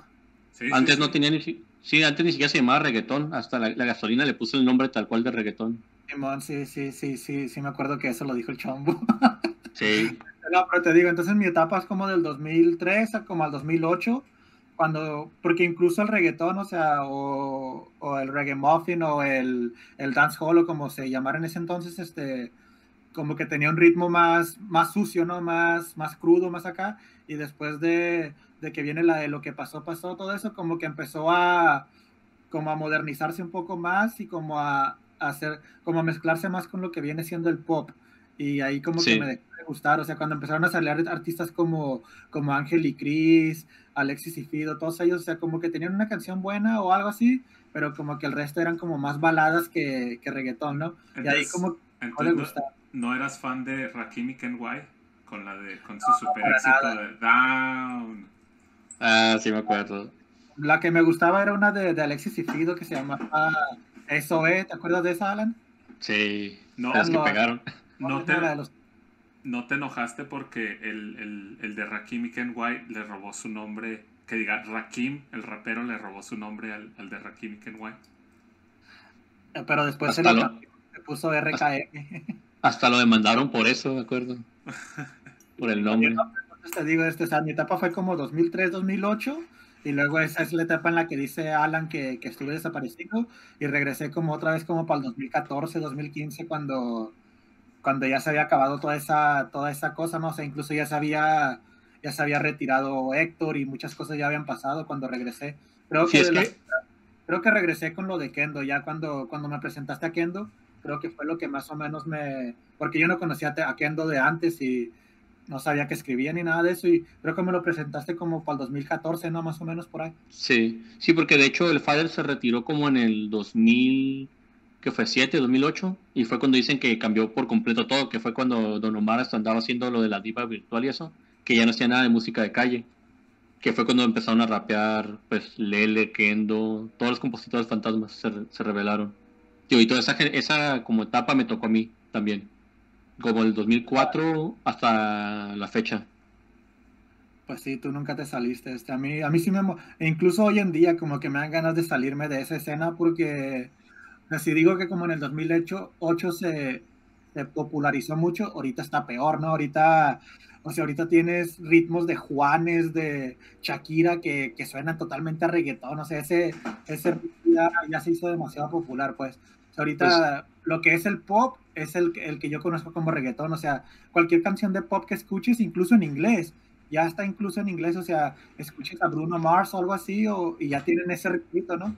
Pues ya todo el mundo anda haciendo reggaetón, ¿no? Incluso hasta Enrique Iglesias ahí anda ahí.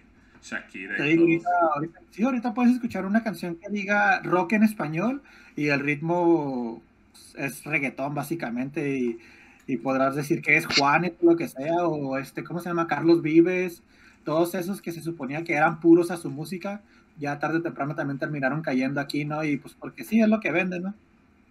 Pues sí, te tienes que adaptar a, a la moda si estás en esos géneros. Pero pues ya ves que desde la tortura de Shakira y Alejandro Sanz y de esas épocas ya estaban haciendo reggaetón. 2000 y estaba tan descarado, o sea, te digo, ahí era como una, una en un disco, ahorita ya es el disco entero, ¿no? O sea, el- Ah, eso sí. O sea, antes esa la de la tortura que fue 2008, 2000, algo 2006 así. creo. Sí. Verano del 2006. Ah, canijo. Por, por ¿Qué te recordó? No, ¿Qué- ¿A algo. quién o qué? No, no, ver, de hecho fue unas vacaciones de, de verano que y, y va a pasar como, como la del tiro de García. Pues en ese tiempo, ¿te acuerdas que todavía vendían tonos de celulares, no? Como atrás de las Sí. revistas que marca el 1, 2, 3, 4 y, y descargas el tono. Y yo así como que, ah, qué pedo con, con la canción de la tortuga. Pero pues era... Tortuga. Por eso me acuerdo, era la, la tortuga. Chale, si había otra, ¿no? Otra que, que creo que también era de Shakira, de My Hips Don't Lie. Era con, con Wyclef. Wyclef, Creo que el- sí. El de, el de ah, The Fugees. Sí. Sí, sí me acuerdo de esa. Creo que también venía en ese disco, no era, si no me equivoco, era el de Fijación Oral, ¿no? Eh, creo que sí. Sí, creo que era el volumen uno de Fijación Oral, este, donde venían esas canciones. Y te digo, ahorita escuchas a una canción de Alejandro Sanz así de su disco nuevo. Pues de hecho su disco es puro reggaetón de Alejandro Sanz. y, o sea, y ese vato que tiene 60 años. Ey, pues está como, por ejemplo, aquí en México, no me sorprendió tanto, pero hasta eso les quedó bien, como los de Rake, por ejemplo, con Ozuna. O grupos así. Lo que sí me sacó de onda fue en el disco más reciente, bueno, antes de morirse Juan Gabriel, Juan Gabriel ¿no? Que creo que hizo la de La Frontera, la, creo que la hizo con J Balvin, ¿no? Mm, creo que sí. Sí, creo que era con J Balvin y con, con el Julión o algo así, este, o sea, te digo, o sea, incluso un vato acá tan respetable como Juan Gabriel llegó a terminar en eso, o sea, como que fue demasiado el éxito del reggaetón que todos salieron manchados, este, y, y de una forma u otra eso como que no está tan chido para uno, o sea, más a uno que conoció los inicios de Daddy Yankee, de todo eso, como que verlos ahorita, o sea, pues ellos no tienen la culpa, va, o sea, ni nadie tiene la culpa, o sea, no es culpa de nadie ni nada, simplemente, o sea, no sé, como que le pasó, se popularizó mucho, pues, y eso como que de repente no está tan chido, pues. Para ellos, pues está bien, va, ganan más dinero. Pues eh, en parte está bien, en parte está mal. Es como pasó con la salsa, por ejemplo. Que decían que no iba a durar, que era algo que no servía, que era algo vulgar. Y, por ejemplo, a los rockeros les dices que Freddie Mercury, su modelo a seguir era Héctor Lavoe. Y se enojan y todo, pero, o sea, son realidades, cosas que, que pasan, se populariza, la gente le gusta. Y de ahí surgen otros géneros, otros cantantes. Simón, este, bueno, por aquí en este, en el último bloque tenemos la de, la de Free Tempo, que aunque ya le dedicamos casi un segmento entero a Tempo, ¿no? En el de, No, de hecho fue mexicano. Bueno, Ey. mexicanita. No, en el de Dream Team Killa sí hablamos de tempo. Pero un Este, poquito.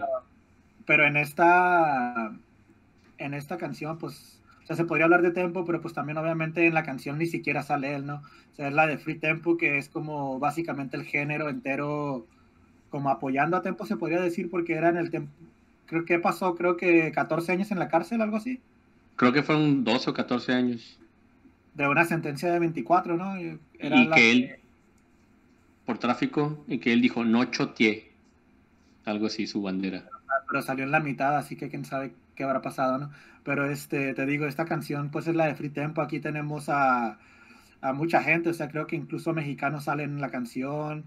Hay una, hay una versión que no, no es en todas, pero hay en una donde salen los raperos americanos también, ¿no? Como, como Nori, como Fat Joe. este, creo que esa, esa es la original, ¿no? La de Chosen Few. Ajá. Simón, este, ahí, ahí salen varios en inglés, este, no me acuerdo si Nina Sky también llegan a salir, este, pues obviamente, pues como dijiste ahorita, Ghetto y Gastam, no, no me acuerdo si Ghetto, pero Gastam sí, Sí, salen los dos. Ghetto es el de los coros, creo. Free Pues Tempo. básicamente todos los de Buddha Family de ese momento, ¿no? Y, y los que estaban pegados en ese entonces, menos Daddy Yankee y otros así que, pues que llegaron a tener guerras con él, ¿no? Que obviamente... Mm, de hecho, eh, el impacto cultural y todo eso de Tempo, cuando estuvo en la cárcel, eh, fue tanto que, por ejemplo, Daddy Yankee lo visitó en la cárcel. Sí, Eh, yo recuerdo haber oído de eso, ¿no? Que eran como, como, como enemigos y, y como que en la cárcel fue donde se hicieron compas, ¿no? De hecho, dicen que creo que hasta Eminem eh, lo quiso visitar, pero que por X razón no pudo. Fat Joe, o sea, demasiados raperos y como cantantes. La, la razón siendo siendo que no lo conocía.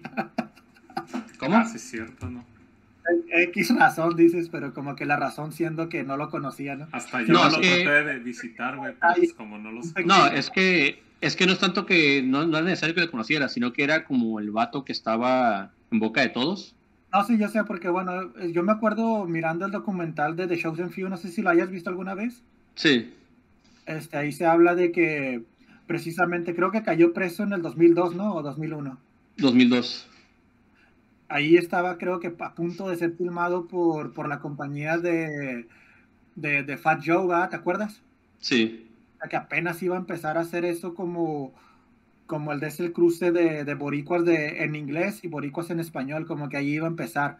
Y precisamente es cuando cae preso Tempo y como que se puso en pausa ese, ese junte y creo que ya con Tempo dentro de la cárcel es cuando por fin se pudo dar ese junte, ¿no? Donde ya empezaron a colaborar. Porque me acuerdo que tú me decías que Héctor el Father incluso llegó a, a ser parte de la compañía de, de Jay-Z, ¿no? Sí, era, él era la cara latina. La familia se llamaba, creo, no Rock. Rock la familia. Sí, Rock sí, la de familia. hecho. Este, y te digo, o sea, como que cuando Tempo iba a ser como el, el primero en dar como ese, ese brinco hacia el mercado gringo, y pues obviamente no se pudo porque cayó preso, pero, pero aún así como que gracias a él de todos modos se pudo dar, ¿no? Por, por el apoyo ese que se le dio a él en, en todo el mundo. Yo me acuerdo en ese entonces que, que estábamos morros nosotros todavía, que eh, como ahí por el 2004, 2005, que platicábamos ahí por, por Messenger o MySpace, que casi siempre yo o tú teníamos como el free tempo en nuestra firma, ¿no? ¿Te acuerdas? Sí. Era como, o sea, gente que ni siquiera, me acuerdo que había canciones en Dominicana, en todo el mundo, que tenían como su versión de free tempo, como, como en su momento también llegaron a tener versiones así de otra canción, ¿no? Como la de, la de, ¿cómo se llamaba? La de Somos de Barrio, de Daddy Yankee, eso que Somos de calle. somos de calle o la de o incluso la de los cristianos la de la de trastornadores que también que, que, que cada grupito hacían como su propia versión ¿no? en ese en ese momento era como la de Free Tempo como que todos los populares la hacían pero incluso así como gente que no eran conocida también tenían como su versión en apoyo a Tempo no Oye, pues simplemente la canción está Bandoleros. Ya ves que también es como, es dedicada a él en parte. pues sí incluso tiene tiene coros de él no o no No, eh, después hicieron una, cuando, eh, creo que el disco no recuerdo estando en la cárcel o el que hizo saliendo, que dice creo que de ejemplo o algo así. sí soy el mejor en esto No, pero ahorita que hice algo, creo, creo que es mi ejemplo o algo así, y son los coros de Tego Calderón que dice algo de... Mi respeto. ándale. Y mucha gente no sabía quién era Tempo. Sí, está cora. Oye, Salvador, este, tú que eres súper fanático de esa canción de bandoleros, este, pero eso es por, por la canción en sí o por las películas de Rápido y Furioso. Es lo que te iba a decir, güey. No, yo no soy fan de, de esa canción, yo soy fan de las películas.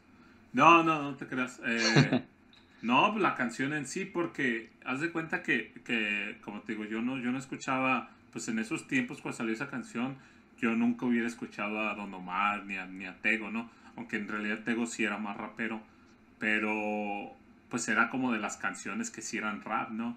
Este, entonces, sí, sí, de la canción, la canción me gusta un chingo.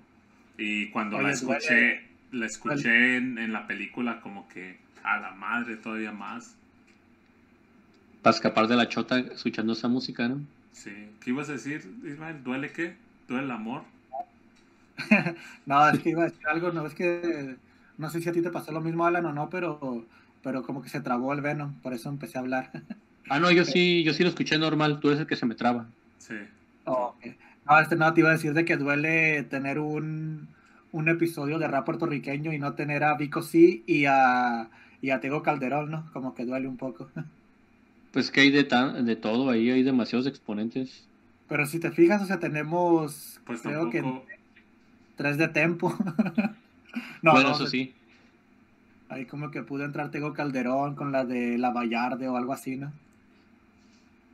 Es que lo más predecible sería por decir Vico sí, por ejemplo, sería lo típico, que Ah, podría- ya, ya. pondría cualquiera. Yo por eso no lo metí tanto porque ya, ya lo habíamos tenido en un... ¿En qué episodio lo, tu- lo tuvimos, eh, Salvador? ¿No te acuerdas? Lo tuvimos en el de pistas, en el de las pistas. Ah, ¿Qué les sí, no. pasó? ¿O cuál era la canción que pusieron? El No, antepasado. Era la de la de la movida. Ah, sí, cierto. Sí, la de qué les pasó, esa tiene que entrar también en algún en algún que otro episodio futuro. De hecho, yo iba a poner una de Didi, nomás que como no conozco de mucho de él, dije, pues no, se me hace mo- como muy. La de Así yo vi. Ándale. Y por La señora pista también. oficial. Sí, la pista estaba buena, esa la de es la pista esa clásica de ¿de quién es Alan? ¿Te acuerdas? Ah, no recuerdo exactamente, pero pues ya es que en casi todas partes la usan. ¿Cuál? La Hasta aquí de, con- esa, la de Eddie D. Ajá. Es la de Los Ángeles Negros. Los Ángeles, oh, sí, sí, sí, Sí. Los Ángeles. Que de Oye. hecho, de hecho, Yahtzee acaba de sacar, bueno, no acaba de sacar, pero hace poco sacó una canción con esa misma pista. Todo ¿Quién? el mundo lo ha hecho. Sí. ¿Quién, quién sacó uno hace poco? Yahtzee Ok, ok. Oye, Chava, pasó. Chava, La de, es para ustedes, no, así se llama, creo. Creo que sí. ¿Qué oye? Chava. ¿Sí sabías que Didi compuso la gasolina? La compuso también. Sí, de hecho, la historia, o creo que sí es, es algo normal. Dicen que él compuso la gasolina para, creo que Don Omar, y Don Omar dijo que esa cosa no servía, que no iba a pegar o, algo, que la rechazó. Dijo, pues bueno, se la llevó a Da Yankee, y pues mira cómo terminó. La, can- la primera canción viral del, del género. Exactamente, pues la gasolina puso al, al reggaetón en el mapa. Y Eddie D, pues sí, sí lo cuenta, y creo que hasta Da Yankee ya lo ha dicho, no, sí, él, él la compuso y todo. Ah, Sí, este, oye, el, el de Didi vendría siendo como el Dr. Dre mexicano, ¿no? El, el, el supuesto disco, tenemos como 20 años esperándolo, ¿no? El diario 360 o algo así. Y el, o ¿cómo se llamaba el de, el Detox de Dr. Dre también nunca ha salido, ¿no? Pero creo que ya Ah, dijo que no va a salir, ¿no? ¿En Dr. Dre o Sí. Didi? No, no, Dr. Dre. Sí, este, pues sí, ya, ya, ya, ya sería mucho que saliera ahorita. Está ya tiene- como, como el de The Middle Passage de Immortal Technique. Yo también ya, ese sí lo, lo tengo esperando hace como 10 años. Yo Madre. también. Eh, creo que desde el 2008 que no saca nada este vato, la de El Tercer Mundo creo que fue el último que sacó, ¿no? Pues sacó un disco en el 2011 que es como una, es una recopilación de, de muchos temas que no, nunca iba a sacar y lo puso gratis. Incluso lo podías ordenar y te llegaba gratis el disco físico. Pero Tercer Mundo, ese fue el último que yo llegué a escuchar. el, el de... Se me fue el nombre ese del, del 2011. Pero es un disco gratis y está ahí, bueno. em, pero sí, según esto ya, ya anda grabando. O sea, ya tiene como otros artistas han confirmado, sí, ya estoy grabando con este güey. Entonces, Está el de. El de. También ahorita que mencionabas la canción esa de, de 7-9, que le tiraba a Daddy Yankee en la de. ¿Cómo se llamaba esa? Quédate callado. quédate Sí, callado. quédate callado. No sé si te acuerdas, Alan, que ahí en ese también 7-9 eh, venía hablando de un disco, ¿no? Que creo que se llamaba Numerología. Creo que sí. Ahí también ese nunca salió. Este, de hecho, creo que empezó a sacar así como música más, como más folclórica, si se puede decir, así como más, creo que empezó a ser así como, como música para obras de, de- de teatro, como tipo, no sé si se acuerdan que hace poco se hizo muy famoso en, aquí en Estados Unidos, este, Lin Manuel Miranda, ¿sí lo conocen o no? No estoy seguro. No, no. tuvo una obra muy famosa que, que, que combinaban teatro con hip hop que se llamaba Hamilton. ¿No, no, no le suena? El nombre de Hamilton sí, pero pues no, no estoy seguro. Este era una obra de teatro de esas de, de Nueva York, así de, creo que ganó premios de todo. Creo que ahorita la tienen en Amazon o en, o en una de esas aplicaciones, está ahí este de Hamilton y, y hacían rap y así, y creo que ahí, ahí estuvo trabajando este vato del 7-9, creo que tiene una, una canción que se llama La Isla Bella o algo así. Y digo, Lin Manuel Miranda, no sé si te acuerdas de él, es el que es el hizo, es el primo de, de Residente, ¿no te acuerdas? Que incluso en una canción lo menciona Residente. No. En el, en el disco de Residente, ves que sacó un disco el solo, hace el intro ese vato hablado cuando, cuando Residente, según esto, que se hizo pruebas de ADN y quién sabe qué tanto. ¿Te acuerdas de ese disco o no lo escuchaste? Pues nomás fue encimita, pero pues ya sabes que no, no sigo ese, ese tipo. Como cáncer. ¡Ay, ca- No, hombre. nada. Free tempo, free tempo, you gotta let him go. Bueno, como dato curioso, ya que tanto lo quieres nombrar, eh, en sus inicios Cancerbero quería ser el tempo venezolano. Nomás porque esto sí vale la pena, porque cuando él era bueno realmente, hacía reggaetón. Esa era su época dorada. Qué loco, ¿no? Que Que, que mucha gente no sabe que él, que él empezó haciendo reggaetón. De hecho, los que no saben eso, casi siempre son sus fanáticos. Pero la gente que no es fanática de él sabe que hacía reggaetón, que improvisaba sobre pistas de reggaetón, que él y creo que era Black Kamikaze querían ser los Cangris venezolanos, que serían Nicky Jam y, Daddy y Yankee. Daddy Yankee. Daddy Yankee. Y, y el vato hacía tiraeras y todo, hablaba que traía pistolas, que te mataba. O sea, y tenía como 14, 15 años.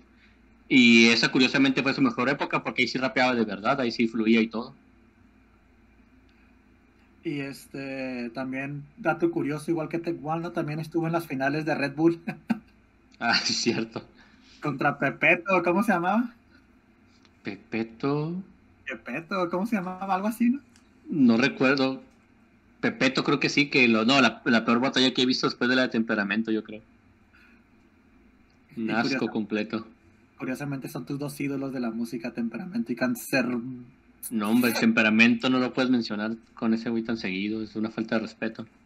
Ya, este, ya para ir terminando pues el tema de hoy, este, también les recomendamos que chequen a Temperamento en su etapa de, de, de cristiano, también, la verdad que también vale la pena. Este, no lo pudimos tener en el episodio de hoy, pero a lo mejor en un futuro lo tendremos en, con rap cristiano o algo, que también es un, está muy bueno pues. Tú sí lo, sí lo topas, ¿no, Alan, de, de cristiano?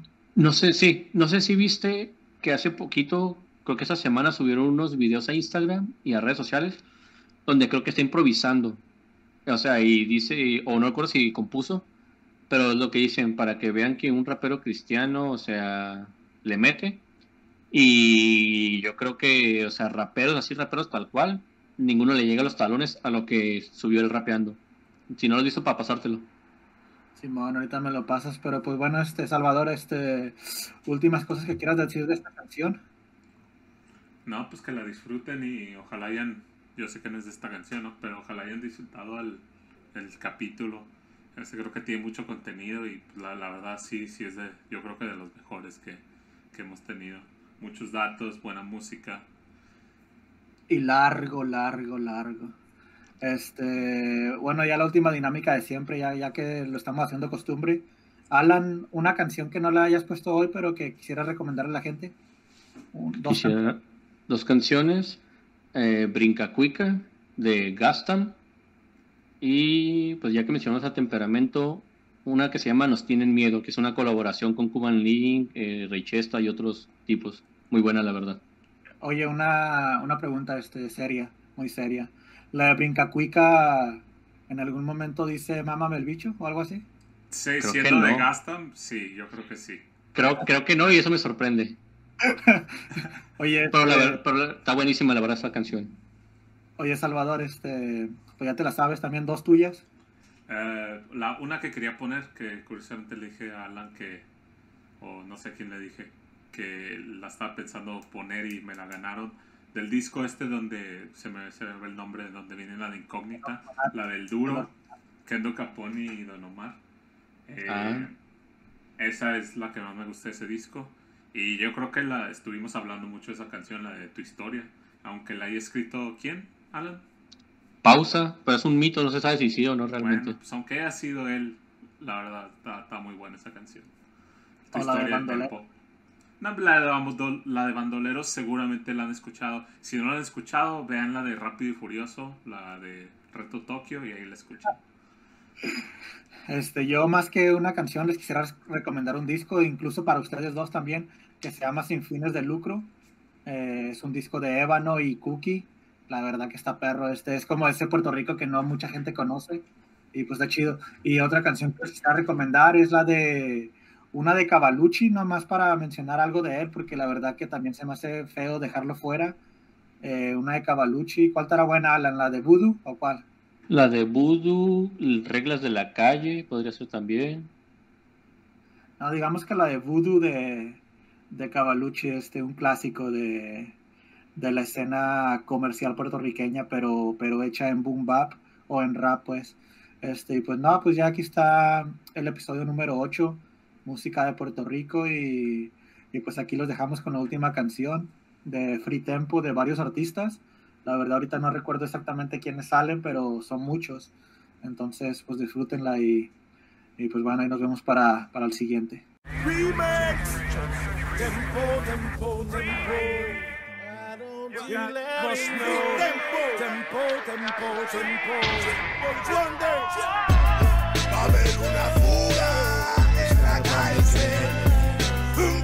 Voy a rescatar algo by tempo. Free tempo. Tempo. Free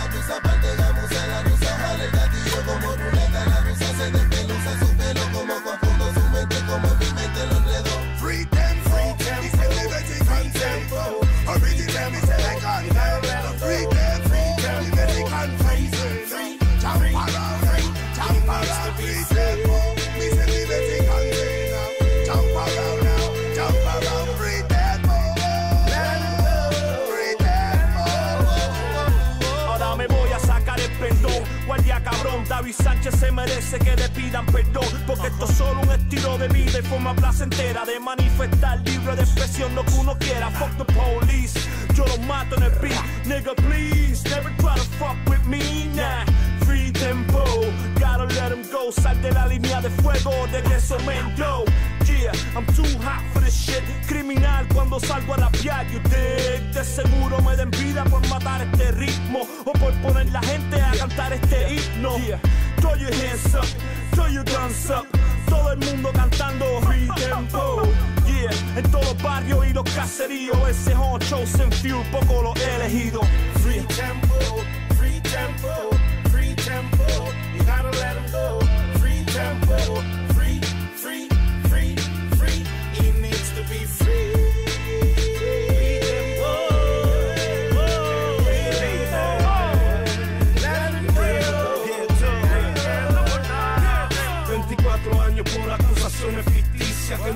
Puerto Rico donde está la justicia. Una pesadilla viviente se llevan a mi hermano. ¿Cuál fue el delito? Cantar con el corazón en la mano. No fue en vano su gran aportación en este juego 100% real y sin miedo escupiendo fuego. El que quería duelo recibía de su letal veneno. Rapero internacional de los primeros. No había evidencia, no fue un proceso justo. El sistema lo quiso callar, dime quién es injusto. Es triste ver a una hija crecer sin su padre y no le importa a nadie ni el sufrimiento de su madre. Persiguen a los raperos por decir cuál cruz de su vida.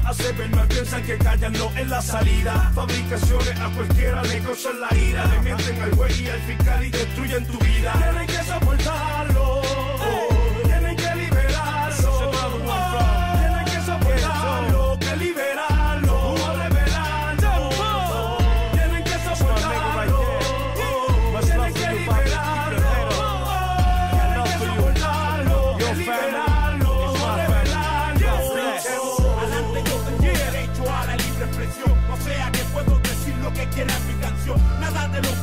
Puede ser usado en mi contra Menos que el sistema federal la ley rompa Una conspiración sin prueba no es conspiración. ¿De qué estamos hablando? De un inocente en prisión Del abuso del FBI en este país. Que hasta el gobernador es víctima de esos infeliz. De la persecución, de la fabricación de casos. Mi lírica no tiene límites, menos mis pasos. Justicia por tempo, por filiberto Por los confinados inocentes allá de Batalla de abuso de poder, de la manipulación. Todo es a conveniencia su organización Yo solamente expreso lo que siento Firme son mis movimientos Y a donde quiera que vaya, free tempo Free Tempo, Chosen Few Remix. Free tempo, free tempo.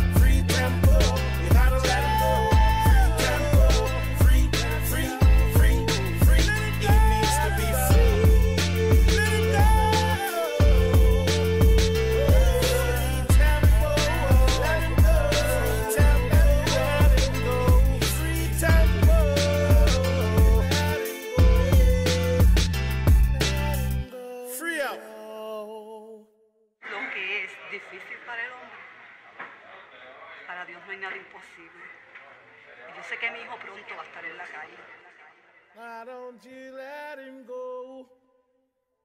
Free tempo.